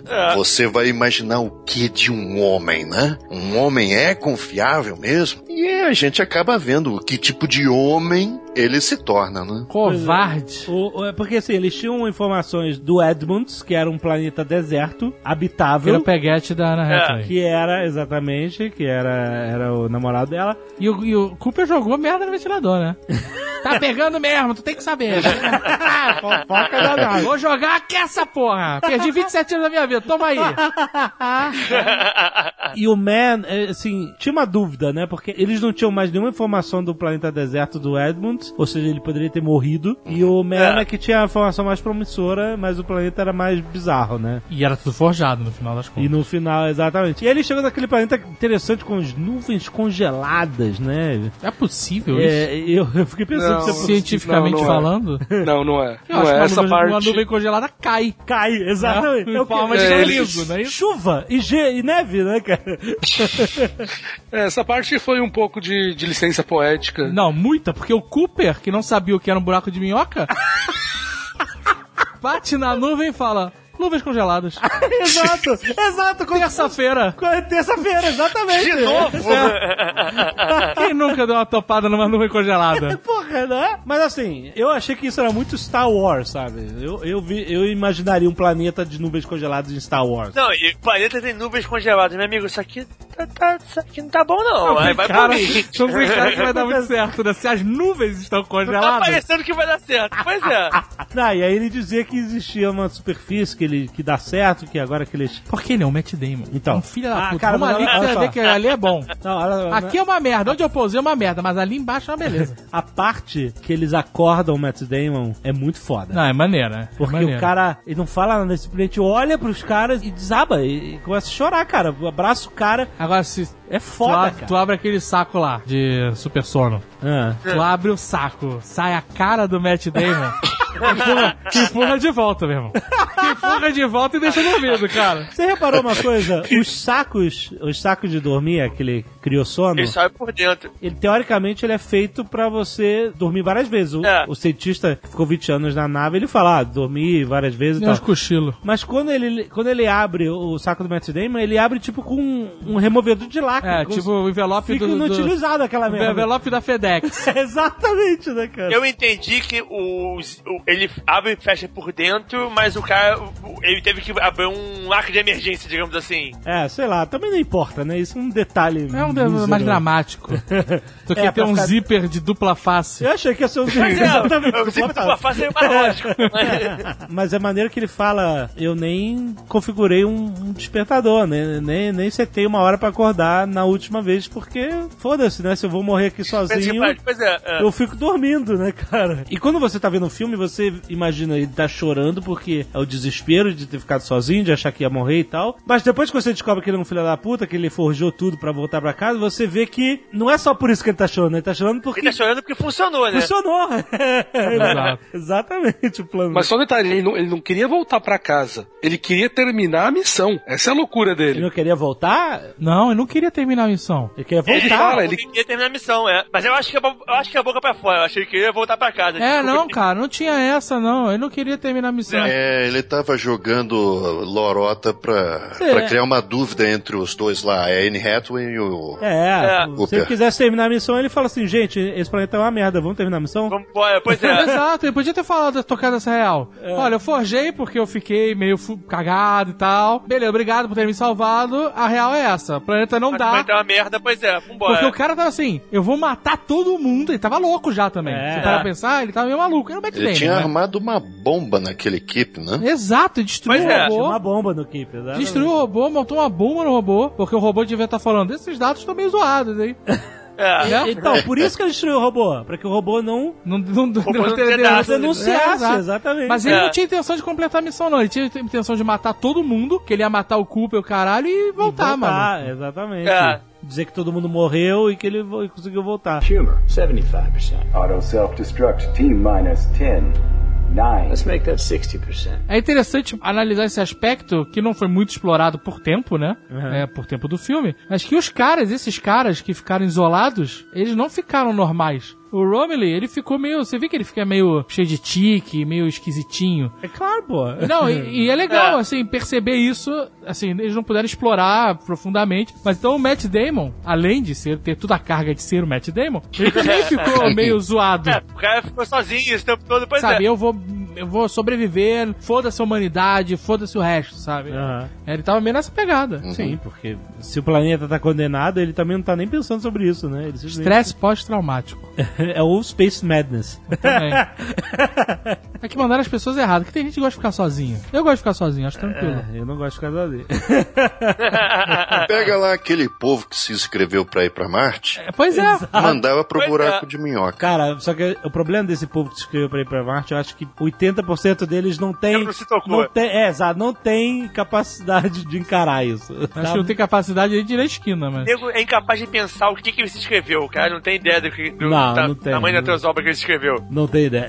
É aquela parada, ah, não, o nego vai voltar, o nego vai buscar a gente depois. Não, eles estão dizendo que a gente vai morrer lá, mas não é verdade. Os caras não, não têm ideia de realmente o que é isso. Isso tem a ver com a história desse filme, porque nesse momento você descobre que o Michael Caine contou uma outra lorota. É, bom, É, pois as- é. todas é- as, as desculpas, né? As mentiras. Exato. As des- des- mentiras nobres, né? Vamos dizer assim. Exato. Que tinha um fundo nobre, mas era uma mentira, né? Que não havia como. Essa matemática aí eu já resolvi, não vai dar certo. Não tem como reverter Isso aí a é só plano. aqui. O plano B era o plano A. Exato. Não, veja É, bem, pois é. A equação, ela até que estava correta, senão teria sido descoberta há muito mais tempo. Aham. Mas ela terminava abruptamente, ela não conseguia ir adiante porque ainda faltavam dados. Dados que nunca poderiam ser descobertos senão dentro de um Sim. buraco negro. É, isso, isso. Mas já diziam os alienígenas do quinto elemento. Time is not important. Only life is important. Eles falavam isso. Quando a porta fecha, fica só a chavinha pra fora. Esmaga e o alienígena gigante, fica só o dedinho assim com a chavinha. Exato, exatamente. Tempo não importa, amigo, só a vida. Então leva aí esse balde de porra pro, É, pro outro galo. É, eles estavam levando todos os. Né, era uma arca, né? Estavam Uma levando- arca. É, é, é uma arca. Com uma mulher só, coitada. Aí eu tenho que gestar, maluco. Quantas pessoas ela tem que gerar, cara? Porra, ia ser essa. Mas ela, ela falou que eles Parideira. iam usar incubador no início. Ah, não tinha como, né? Ah, ele chega com o Eles devem barulho. entender que eles tinham uma parada sintética. Ela, ela, foi o que ela falou. Logo que Ah, ela mostra tá, pra ela eles, não ia ele ser vira pra ela e pergunta como. Aí ela fala, no início nós vamos usar incubador. Como, cara, uma mulher. Como uma mulher, como que isso vai funcionar? Uma mulher no, no tripulação. Nós temos uma fazenda de mulheres aqui, criogenia. depois falou, depois é a progressão geométrica. Ah, tá. Ou seja, a nave do plano B, ela com certeza seria muito, muito morosa, e aí tomaria gerações, talvez. A, a nave do plano B já era a nave deles, eles estavam com o plano B, né? É, o plano A era o plano que ficou na Terra, é que era a verdade. nave gravitacional. É, exatamente. Eles iam, na verdade, fazer uma colônia de anos e anos e anos. A- a- O pensamento é como que eles iam fazer isso funcionar, porque eles iam ter que esperar pelo menos 16 anos antes de eles poderem fazer o. o... Acho que nasceram pra coisa. Eles iam, eles iam esperar mais 16 anos. Eles, só, eles mesmos só iam acompanhar duas, duas gerações. Como é que eles iam passar conhecimento pra duas gerações antes, antes deles morrerem? Era um plano desesperado. Você vê né? que o negócio ia ser bem esquisito. Pois é. A raça humana tem que sobreviver de qualquer jeito, nem que Exato. seja É. desse jeito aí. Mas era isso ou extinção. Exato. completa, Né? Então, faria sentido, né? É, Mas assim, eu, não, real, assim, vamos tocar uma real aqui. Se o mundo fosse acabar hoje, É. a raça humana ia cagalhar um planeta inteiro. Já vai tarde aí? Qual é a real importância realmente de você perpetuar essa miséria, cara? Deixa o outro planeta lá sozinho, cara. Eu não sei se você tá fazendo bem ou mal no final das contas, só por perpetuar a raça, pô. É, mas é. mas- Você tá Deixa espalhando- morrer. Tá espalhando uma praga pelo espaço. cara. Exato, meu. No final das contas, é a zoeira Rue Rue BR final. Né? O Azaghal está sendo radical no seu pensamento, tudo bem. Mas existe também radicalismo de pensamento no filme, né? Eu fico pensando assim, quem entre nós, espectadores, achou esse plano B insultante? Será que um espectador disse, não, mas isso é um absurdo? Como que se faz uma coisa dessa? Puxa, eu assistindo o filme fiquei pensando, realmente faz todo sentido. É. Leve ovos, não leve É, é. gente. Sim, sim. Hã? Será que algum espectador realmente detestou essa ideia, achou que ela não fazia sentido, não concordava com isso, isso é uma imoralidade? Cara, deve ter. Eu não, eu achei que faria muito sentido mesmo. Então, mas eu acho que na no filme representa muito bem. O plano parece moral aos olhos da Murphy. Porque ela ficou pra trás, o pai deixou ela pra morrer. É. Nos olhos dela, quando ela É, descobre. Ela fica. Ah, caralho, meu pai sabia. É, Isso. Mas ela ficou puta porque ele, ele deixou ela pra trás. Você repara que ela, ela também não fala do que o plano é ruim. O plano é ruim porque o pai foi e largou ela. Que sacanagem, porra. É, exatamente. Se levado ela, foda-se o irmão, né? Foda-se, foda-se, pois é. Tosse sangue até morrer, filha da puta. Que se foda. Na verdade, o plano B O plano B é o melhor plano, sério. No final das contas, é... é amoral. Ele é amoral. Ele só é. Não tem o que se discutir sobre ele ele. não faz mal a ninguém, na verdade. Ele é eficiência. É, você não poderia levar toda a humanidade naquela nave. Então, Ele é um plano técnico, é o plano que um robô faria, né? É, já que você não pode salvar todo mundo, pois é. Mas justamente interessante de tudo isso é que ele mentiu por causa daquele negócio. Você tá falando de moralidade, etc. Que ele falou assim: as pessoas vão trabalhar muito mais forte pensando que elas podem ser salvas do que. Claro. Do que isso, ah, não, vamos fazer isso uma, de uma coisa altruísta, né? É. Não, não, mas a gente tem esperança de se salvar, então vamos embora. Então ele manteve a mentira. Mas é engraçado que assim, eu fico pensando, né? Uma coisa é você trabalhar pra salvar pessoas vivas, certo? Sim. Que já tem consciência, histórias, pensamentos, sentimentos, tudo mais. É. Outra coisa é salvar algo que ainda vai existir. É, mas no Uma caso- vida que nem no existe caso, ainda. Não é salvar a vida que nem existe, é perpetuar o, o- a, a conceito da humanidade, é isso? Mas né? pra muita gente, porra, foda-se a humanidade. Se eu vou morrer, que diferença que faz? É, Então, mas é, esse era o pensamento super altruísta dele. Nós todos vamos morrer, mas então vamos semear o universo com a humanidade para que pelo Mas menos. E você pensar que não são, nem, não são nem seus filhos, são, são semear genérico. Pessoas aleatórias. né? É, é, exato. Só tinha sueco ali, maluco. Vamos dar uma chance pra humanidade continuar existindo. Porra, afinal nós somos produto de milhões e milhões de anos de evolução. Olha que trabalho que a natureza teve pra nos construir. Nós vamos morrer assim? Mas a, a natureza tava de saco cheio já. A Tava. natureza tava dando um capuz Então, foda, mas- né? Quem, quem foi que mandou o Blight? De onde veio o Blight? Esse era o desafio dele, preservar essa construção fantástica que é o ser humano, que foi moldado por milhões e milhões de anos, entendeu? Mas é engraçado, porque se ele fala pro Cooper, olha, na real, esse plano A aqui é só um- uma cortina de fogo de artifício, É. que nada disso acontecer, É. essa equação já resolvi, não adianta porra nenhuma. Aham. Que o plano verdadeiro é você levar esses ovos e Colonizar. colonizar outro planeta, ele, ele não ia. Não ia, claro que não, de jeito nenhum. Então, no final das contas, as pessoas são egoístas. Então, O Cooper foi pra tentar se salvar e salvar a família dele. O você resto já, na você já verdade. ouviu... E o você- cara, o, o professor também, Michael Caine. É. Ele foi egoísta no ego dele, de querer é, ser o cara que salvou a humanidade, e no fato de ter botado a filha dele na jogada. Que a gente nem sabe se ela é tão boa cientista assim. Ele salvou a filha dele. E quem sabe de quem são aqueles espermatozoides que estão ali? Não Pois é, rapaz! Tem um monte de Michael Caine vindo aí. Tanto que o Michael Caine no filme, o personagem dele tinha 50 e poucos anos quando morreu. É porque ele doou muito. Olha só, pra você ver que a humanidade sempre pensa um pouco nela mesmo. Sabe a música We Are the World? We Are the World foi aquela união de artistas dos anos 80 pra Celeste, a tia Celeste, não é todo mundo, né? Celeste pra de levantar fundos pro USA for Africa, né? É. Mas no meio da música, olha só o que, que eles cantam. There's a choice we're making, we are saving our own lives. Ele fala, nós estamos salvando as nossas próprias vidas. Que é pra se comunicar com você, você salvando aquelas pessoas, você também tá salvando. Entendeu? Não é tipo assim, seja altruísta pra caralho. Não, não, você também tá É se salvando. esse também, entendeu? Então é, é, faz todo sentido. Achei muito maneiro essa grande mentira dele pra motivar as pessoas a fazerem um auto altruísta sem saber o que estavam fazendo. É muito maneiro. Não era altruísta, era egoísta. Não, É, é, totalmente egoísta, pois é. Eles estavam fazendo. a Não final- era pra salvar a África, era pra salvar eles. não, eles não, não são os primeiros. a finalidade era altruísta, porque ninguém ia se salvar. Ah, na finalidade dele. Sim, sim, exatamente. Mas não dos outros. Então, ninguém sabia que tava A mensagem que ele altruísta. tava passando não era altruísta. Não, não, mas... Era a gente vai livrar o nosso rabo aqui. Exato, ele A enganou... NASA tá na pr- primeira classe do avião. Se a nave antigravitacional subir, o cockpit é da NASA. Quem tá aqui vai junto. Exatamente, exatamente. Humor, 75%. Auto self-destruct T minus 10. 9. Let's make that 60%. Então tem a cena da luta. Isso, e tem mais uma atuação brilhante do Tars. que ele consegue recuperar o fone e chama lá Anne Hathaway. E ela, Tars, vai! E aí, cara, é muito maneiro, cara. É. Eu empolgo com o Tars. É o case, é o case nesse caso, é o case. É o Casey? Casey. Não, É o o Casey, não, o Casey. Casey fica lá e desbloqueia o... Não é o Tars que tá lá, é o Tars que tá lá. Não, mas explode tudo, como é que o Tars... Ah, porque o Tars sai lá de dentro. Tá, sai de lá, lá de Ah, dentro. tá. é. Eles mostram ele saindo lá correndo. Sai correndo, né? Caralho! O- pra você ver que o Taz é salvar o cientista ou sair correndo. Sempre, né? Sempre sai correndo. Pô, você te retostou, maluco. Explodiu, morreu. Pô, mas ele podia ter feito uma barreira.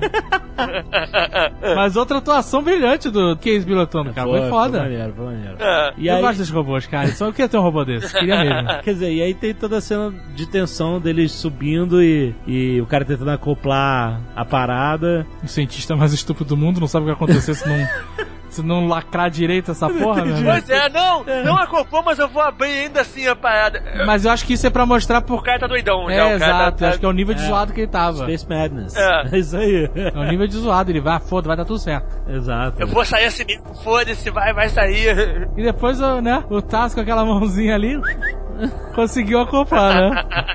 Exatamente. Pô, a acoplagem dos caras é a parada quase impossível. Ele gira É a nave. Essa cena é muito maneira. Porra. E a cara. música tava muito frenética nessa Tava hora. pra caralho. É muito maneiro. Ele E gira. você vê que ele pensa rápido, tá rodando, foda-se, é igual a rotação das duas naves que vai, vai ficar parado. É, Tipo- o, que- o cara é foda, cara. Tipo, terça-feira, exatamente. Não, mas o cara é um cara preparado, isso é maneiro, cara. Ah, o cara é pensa. O cara tá numa situação e ele tá pensando nas soluções que é possíveis. frente, Pois é, é. Ele tá criando cenários, como é que eu vou resolver, como é que eu vou resolver. Sim, com isso é certeza. maneiro, isso é maneiro do personagem dele. Com certeza. Tipo, ele vê o drone no começo do filme, ele não fica pensando. Ele já. É, Caraca, como é que eu vou pegar esse drone? Eu vou hackear, pego a batata Pringles, sei lá.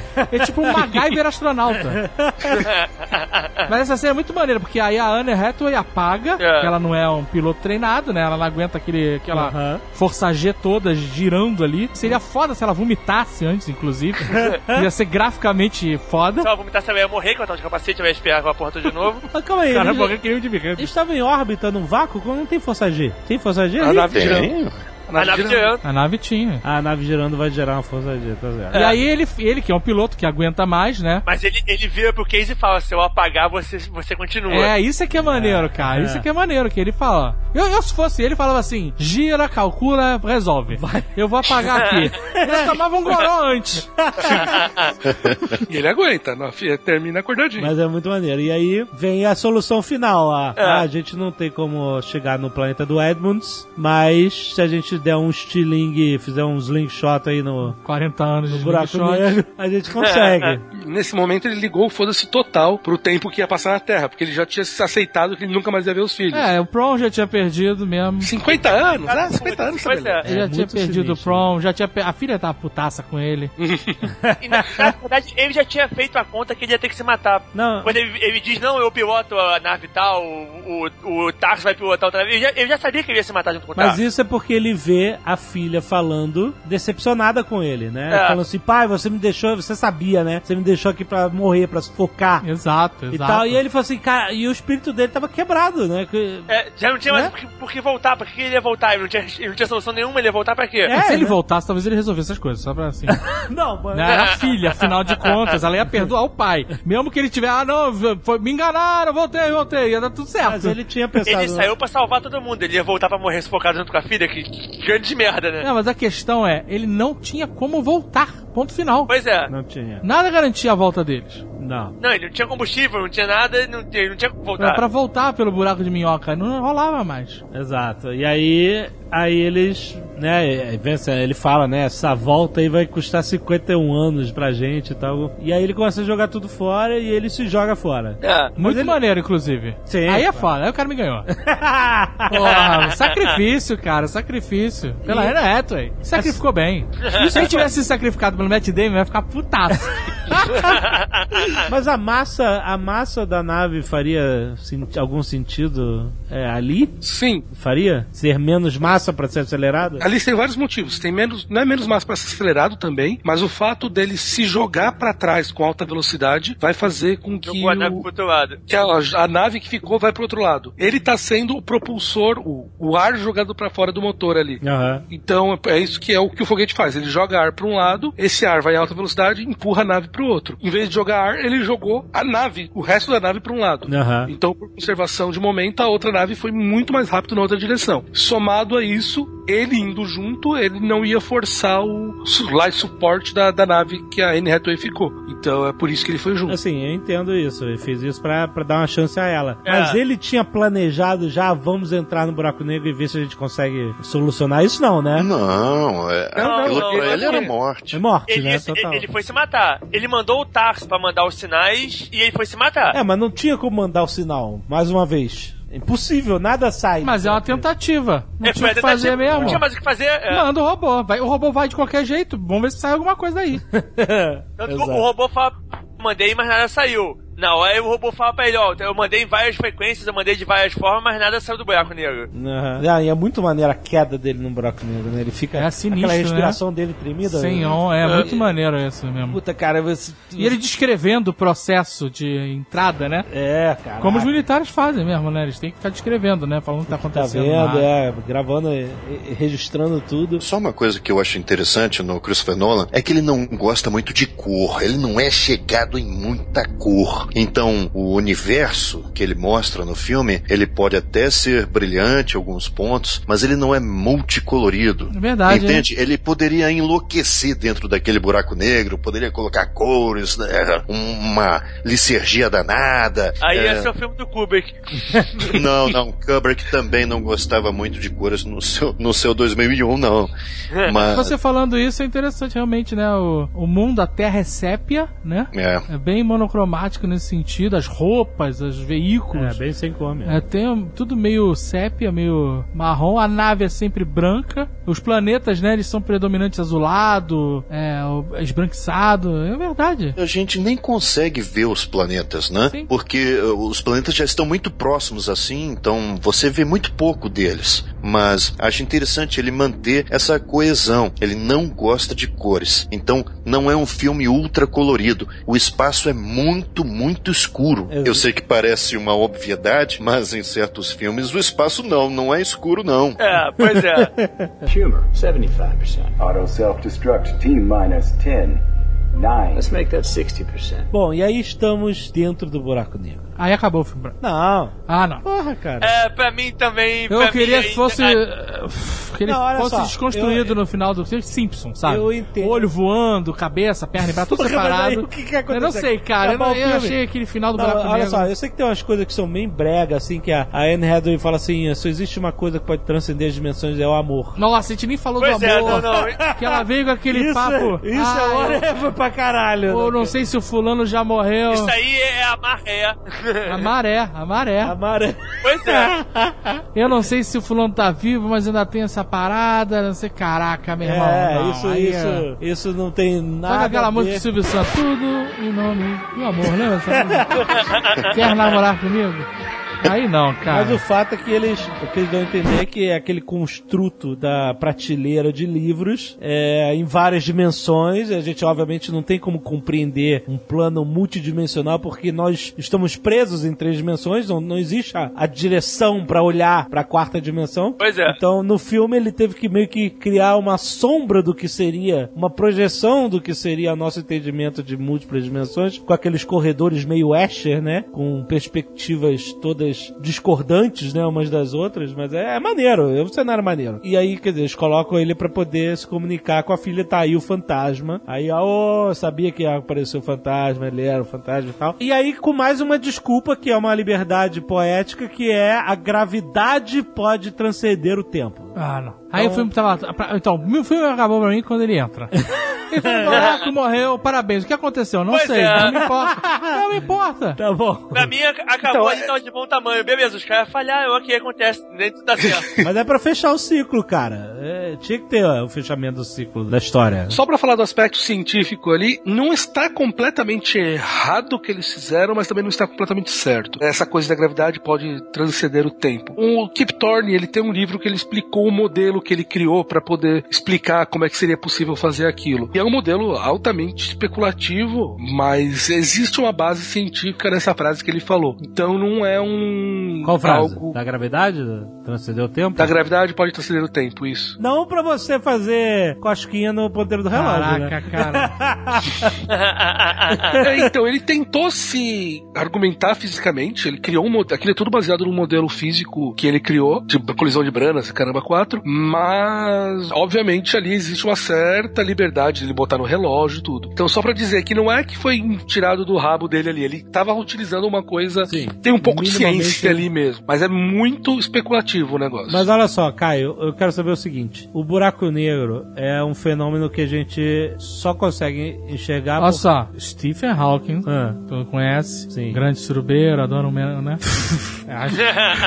Deu uma declaração recente dizendo que buracos negros eram portas para outras dimensões. É, ele não falou exatamente isso. Isso foi uma tradução meio aberta do que fizeram. Ele falou que poderia se servir, mas é, eu não posso falar mais porque eu também não, não, não cheguei nesse paper ainda. Mas olha só, tudo que a gente sabe do buraco negro é assim, que é uma força gravitacional tão gigantesca que nem a luz escapa, nada escapa. Exatamente. Então, o que que é aquilo? Eu sempre fiquei imaginando, porra, será que o buraco negro então não é simplesmente um corpo de massa ultra condensado com uma superfície? Se você cair no buraco negro, você vai bater essa superfície e vai se tornar parte dela? Então, por que existe esse mistério de, de que pode ser a porta pra algum outro lugar e que no tempo não funciona direito lá e que o espaço é diferente, o caralho? Não, é que basicamente, qual que é a ideia? O buraco negro é um ponto que é chama de singularidade. Singularidade na física é o termo que a gente quer dizer quando algo, basicamente, chega num ponto que a gente não consegue explicar. O buraco negro, a, a ideia é que a gravidade se torna tão grande que nada pode impedir a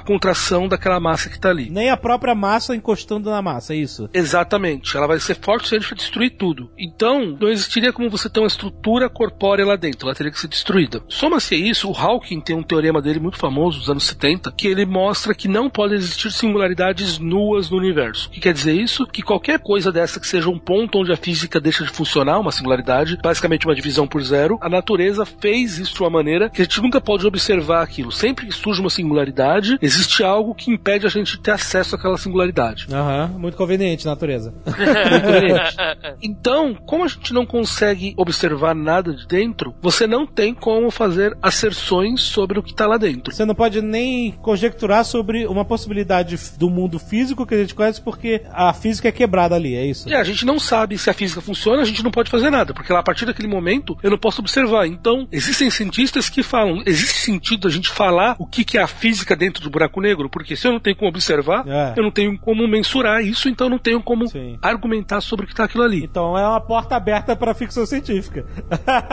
E por que as pessoas falam que isso é uma conexão para outros universos? A primeira solução da relatividade geral que contém soluções de buracos negros, a solução de Schwarzschild, foi feita dois anos depois que a relatividade geral foi lançada, quatro anos, desculpa. Quando você calcula ela, você chega numa, numa solução de um negócio que é uma, um buraco negro que absorve toda a massa. Tudo que está lá, quando está dentro dele, obrigatoriamente tem que ir para o centro. E ao mesmo tempo, você tem uma solução de um troço que é o inverso dele, que ele expele toda a massa para fora. Isso, que eu já vi nesses modelos dele cuspindo massa pra cima e pra baixo, né? Não, é, é tipo, é como se fosse um anti-buraco negro. Aham. O buraco negro, tudo que cai dentro dele vai pro centro e não tem outra solução. O buraco branco seria tudo que está dentro dele obrigatoriamente é jogado para fora. Aham. Só que o primeiro, o buraco negro foi observado, o buraco branco nunca foi observado. Algumas pessoas começaram a argumentar então que o buraco negro e o buraco branco seriam pares e o buraco negro ligando-se ao buraco branco. Sei. Foi daí que começou a surgir essa história que o buraco negro pode ter um túnel, pode ter umas coisas muito loucas lá dentro. São essas questões que tornaram o buraco negro algo tão incrível para ficção científica. Aham. Porque ele é uma coisa esotérica que aparenta ter um par que a gente nunca observou, a física não pode ser argumentada lá dentro, ele tem uma coisa que quebra a física, então é isso que é tão fascinante sobre eles. Será que o buraco negro é evil e o buraco branco é bom? Será que o Maximilian estava perdido lá naquele corredor cheio de livros? Maximilian? Quem não sabe, tente procurar. Quem é o Maximilian, cara? Eu dei uma tucanada agora. Isso daí é uma referência obscuríssima de um Não. filme da Disney chamado The Black Hole. ah, que tinha aquele robô, o Isso. robô vermelho, é isso? Isso, aquela coisa O escrota. robô vermelho com olho quadrado? Caraca, você mexeu em memórias profundas agora. Caraca, Esse aí eu não sei qual é, não. parabéns. Obrigado. Não querendo desmerecer o excelente comentário do Caio Gomes, por favor.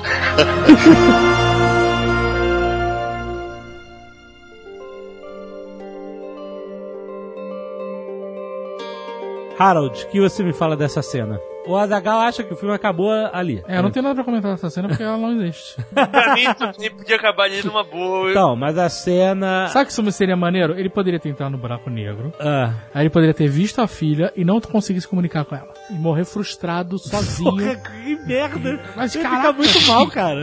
Mas o filme te empurra pra baixo o tempo inteiro? Mas aí, no final ele te dá a solução, cara. É, veja, veja, tem ali um problema de lógica interna do filme, não tô nem falando de física, tá? Ele conseguia derrubar os livros, conseguia afetar ali o campo gravitacional para criar aquele, aquele rastro de areia, Ele né? conseguia derrubar os livros em código é, Morse.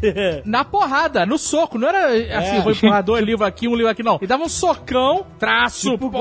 Ghost. É. Traço. Tipo, ele batia com o cotovelo pra fazer o traço e um, um punho. Porra, caralho. É, veja bem, veja bem. Também tem um problema aqui de estrutura lógica, que é o relógio. O relógio só era afetado porque estava na estante. Quando ela tira o relógio da estante, ele já não é mais é. afetado. Não, mas ela tá no quarto. Mas ela leva pro laboratório depois. Ela vê lá fora, ela leva pra laboratório e ela viu a foto. Mas ela anotou, não, mas aparece ela anotando. Anotando todo Não, o mas aparece ela no laboratório anotando. Com um né? relógio, É, ela tá no não? laboratório. É É. com o relógio. Ela olhando, sorrindo pro relógio e escrevendo. É muito piada. Ah, ela viu? tava só lembrando. sorrindo pro relógio. que merda, cara. E ela sai da casa, o papai vai nos salvar, ele tá no relógio. Puta que merda. Aquele irmão redneck não entendeu nada, ela falou. Como assim? O pai tá no relógio, sua maconheira? Cientista maconheira! Todo cientista é maconheiro, falou. Não vou levar isso pro lado pessoal, tá? Ela botou fogo na plantação do cara, maluco. Ela botou fogo, mas que ela era moço. Puta que pariu, era muito escrota, cara. Aquela cena depois ele dando uma porrada, né? Ele saindo, tirando a mulher dele dentro do carro, né? Porque ela tacou fogo na plantação dele e sequestrou a família dele- do irmão. Ah, papai vai nos salvar.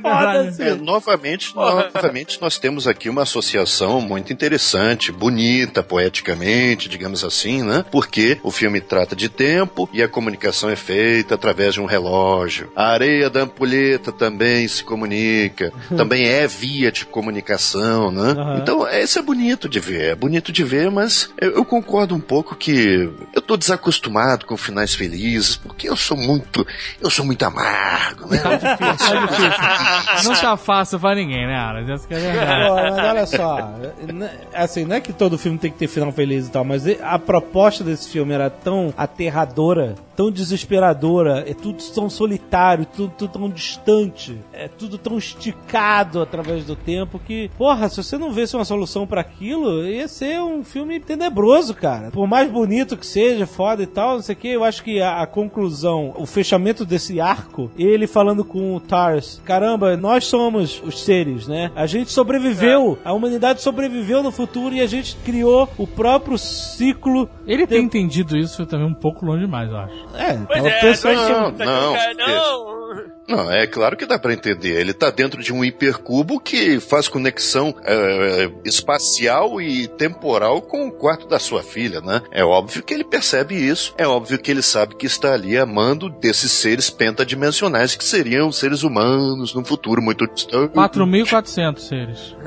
É, 4.400 seres, exatamente. Veja, é, é, o filme, claro que ele só funciona se ele tiver um final feliz. É óbvio, né? É desde o início que ele é programado dessa maneira. Isso daí tá tudo muito bem amarrado, o roteiro tá perfeito, não tem problema nenhum. Tem que ser dessa maneira mesmo. É bacana, é legal. Eles resolveram Mas a equação porque ele conseguiu transmitir os dados. Você não acha que ele ter sobrevivido quebra um pouco, fica um pouco piegas mesmo? Então, pra. Será é- que se ele não tivesse morrido no final ali, depois de fazer tudo É, aquilo? porque tem isso também. Pois é, se ele morresse, tava de boa. Aí ele passa a o problema mensagem. é esse. O problema é Aí ele esse. passa a mensagem, ok, vamos fingir que isso funcionou, sabe lá Deus como. aí, aí os 4400 resolvem salvar o cara. Vamos mandar ele de volta pro espaço Isso. Ele não convenientemente. precisava ter No momento, tá chegando uma nave pra buscar ele. salvo. Exato, exato. Puta, É, aí não- ainda dá a mão pra Anne Hathaway, do passado. Ih, mas o cara é assim, é como eu falei, o filme foi programado já dessa maneira. Quando o grande tema se revela, que não é a sobrevivência da raça humana, né? O tema é o amor entre um homem e sua filha. É o amor que é prometido, talvez, no futuro com a Anne Hathaway. Né? Então, É, mas aí, aí, aí, exatamente, até aí eu não tenho problema, ok. É assim, é, mesmas coisas que você falou, é um pouco de coerência de certas coisas, gratuitas, mas é tudo licença poética, beleza. Buraco negro a gente não sabe como é que funciona e tal. É legal esse fechamento dele Se eu entro no buraco negro e é assim, eu ia ficar extremamente decepcionado. Não, o cara. buraco negro não é assim. Ele foi. Esse lugar foi criado pra ele pelos seres pandimensionais, pra ele poder se comunicar com a filha e fechar o ciclo temporal. Esse buraco negro é especial. É, é, É, VIP. É, é, é VIP, exatamente, é personalizado. E aí o que acontece? A única razão pelo que eu achei, eu tava achando ok ele sobreviver, você realmente achava que ele ia morrer ali. Mas a única razão pelo que eu achei interessante ele sobreviver é ele vê que tudo deu certo. Tudo bem que tem uma cena meio piegas assim, ele, como é que é o nome, o nome da estação Cooper? Aí ele, ah, vocês deram o nome da estação, e- e- vocês deram, Vocês deram o nome pra- é, é, pra estação- mim, é. Aí imediatamente a enfermeira começa a rir. que idiota. Sabe, tipo assim, caralho, você não vai rir, você respeita o cara, maluco. O cara é foda. Não, é sua filha, sua filha que salvou a humanidade, tarará. Aí ele tinha que falar, minha filha é o caralho. Eu que Minha filha é o caralho. Eu tava no buraco Porra, negro, você não passou pelo que eu passei.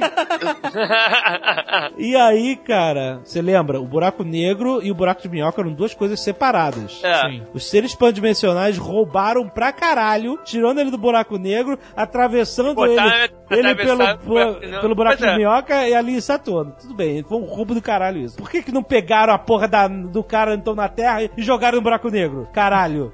pois é, né? né? Pra que tanto trabalho pra ele chegar lá? Eles podem fazer isso? Eles não pegaram a humanidade e jogaram no outro lugar, né? Exato, porra, né? Isso, isso é muito.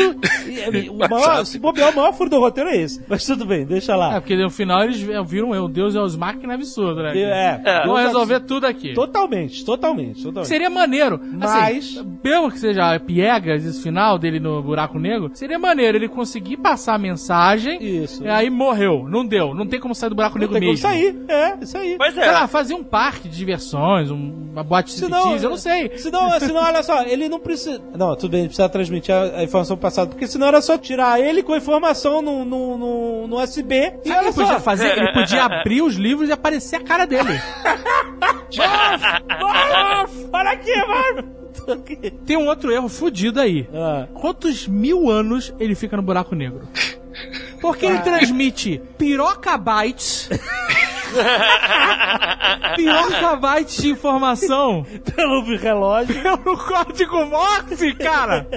Pois é. Qual é o volume de informação? Ah, não qual é o volume de tempo que ele leva pra fazer isso? Não, e qual é o volume de tempo que a, a- a Bryce Howard da, da Erika demora pra transcrever isso de volta pro papel, cara? É, não sei. Exato. coitada Não, de ir no banheiro por três anos. né? Caraca, meu irmão, eu escrevo, olha só, eu escrevo uma página de papel A4, a minha mão fica doendo já. A gente já tá acostumado a teclar que eu não consigo mais escrever nada. A mulher, cara, é via virar o Popeye, maluco.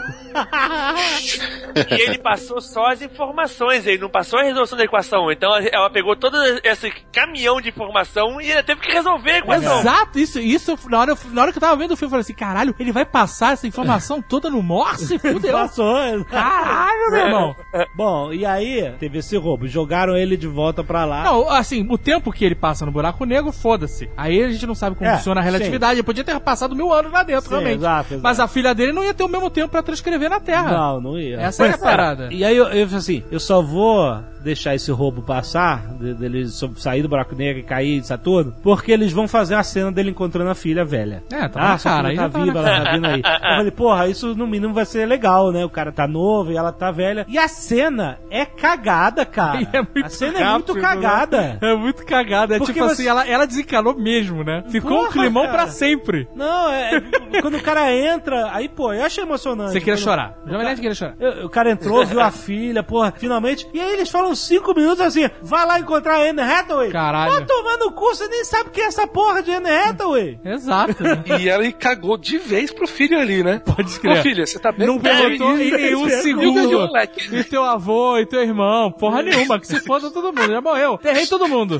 Terrei na terra, não trouxe ninguém. A cena é muito Enterrei rápida. meu irmão vivo, inclusive. Ah, cara, tipo, a, a cena é muito rápida, não conseguiu emocionar, porque, Não, nem- porque ela jogou o cara fora, vai lá, Anne Hathaway. Ela sabia que você ia conseguir. Obrigado. Aí o cara vai lá, rouba uma X-Wing e vai pro buraco de minhoca e vai Isso é encontrar a pior ainda. Peraí, você está com uma nave gravitacional, caralho, com um monte de gente aqui no espaço, rumo ao futuro, né? É isso que eles estão fazendo? É, isso aí, isso aí. Por que não manda outra pessoa atrás da Anne Hathaway? Por que, que tem que mandar Porque ele? não manda toda a colônia, mas gente, achamos um planeta, vamos colonizar. Calma, gente, calma. Ele foi lá às escondidas. Ele foi porque ele, Ele deu uma quis. escapadinha, pois é. Mas é a véia. Ela a sabe. véia falou pra ele. Vai lá. Vai lá, Tigrão. Ela falou alguma coisa assim, eu não lembro o que Pode. Vai lá, Pops, vai lá, Pops. Eu não sei, cara. E a velha tava se esperando. Sabe o que é mais bizarro nesse reencontro deles? É. A velha tá esperando ele. Ela falou. é, é Assim, ela não vai morrer até encontrar o cara, né? Aham. Que era essa parada. Aí ela encontra o cara, e aí uma galera sem noção foda invade o quarto, entre Ah, os a 40 família. parentes, mas que não falam com o cara! Mas eles são é o completamente bisavô. desconhecidos pra ele. Você encontrou seu avô vivo ali, né? Imagina. Aí você vê como ficou a, ficou a mágoa fudida. Porque ela não conta as histórias que o pai foi viajar pra outra dimensão, caralho, pra salvar a raça humana e que passou um negocinho no ponteiro pra ele. Ela conta a história do pai que abandonou ela.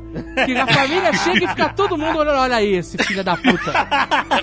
Some por 80 anos e volta e acha que tem que ser tudo como se fosse ontem. Saiu pra comprar cigarro e voltou 80 anos depois. Cigarro de milho. Ficou um climão fudido ali, cara. Ó, uma coisa que eu não gosto muito naquela estação é que é o American Way of Life, né? É, total. É o WASP. Aquilo dali é o É o WASP. subúrbio espacial. Porque não tem um único negro, não tem um único pardo, não tem um hindu, não tem um oriental, não tem nada, cara. Aquilo é Logan's Run, que era todo mundo louro. É, eles salvaram a humanidade. É a humanidade. Entendeu? cara. Pois é. Muita gente ficou pra trás na Terra, evidentemente, né? Ah, meu Deus. Latinos ficaram. Eles dão a entender que tem mais de uma estação, porque eles falam que ela tá em outra estação. É, tá aí. Então, ah, então ok. Então nós temos a estação dos latinos. Ah, é. Bem melhor. Bem melhor mesmo, né? Estação dos negros, estação dos judeus. Muito melhor, realmente. Muito melhor.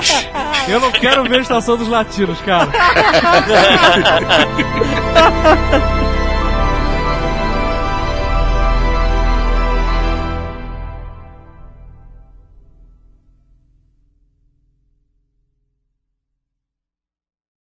Este Nerdcast foi editado por Radiofobia, podcast e multimídia.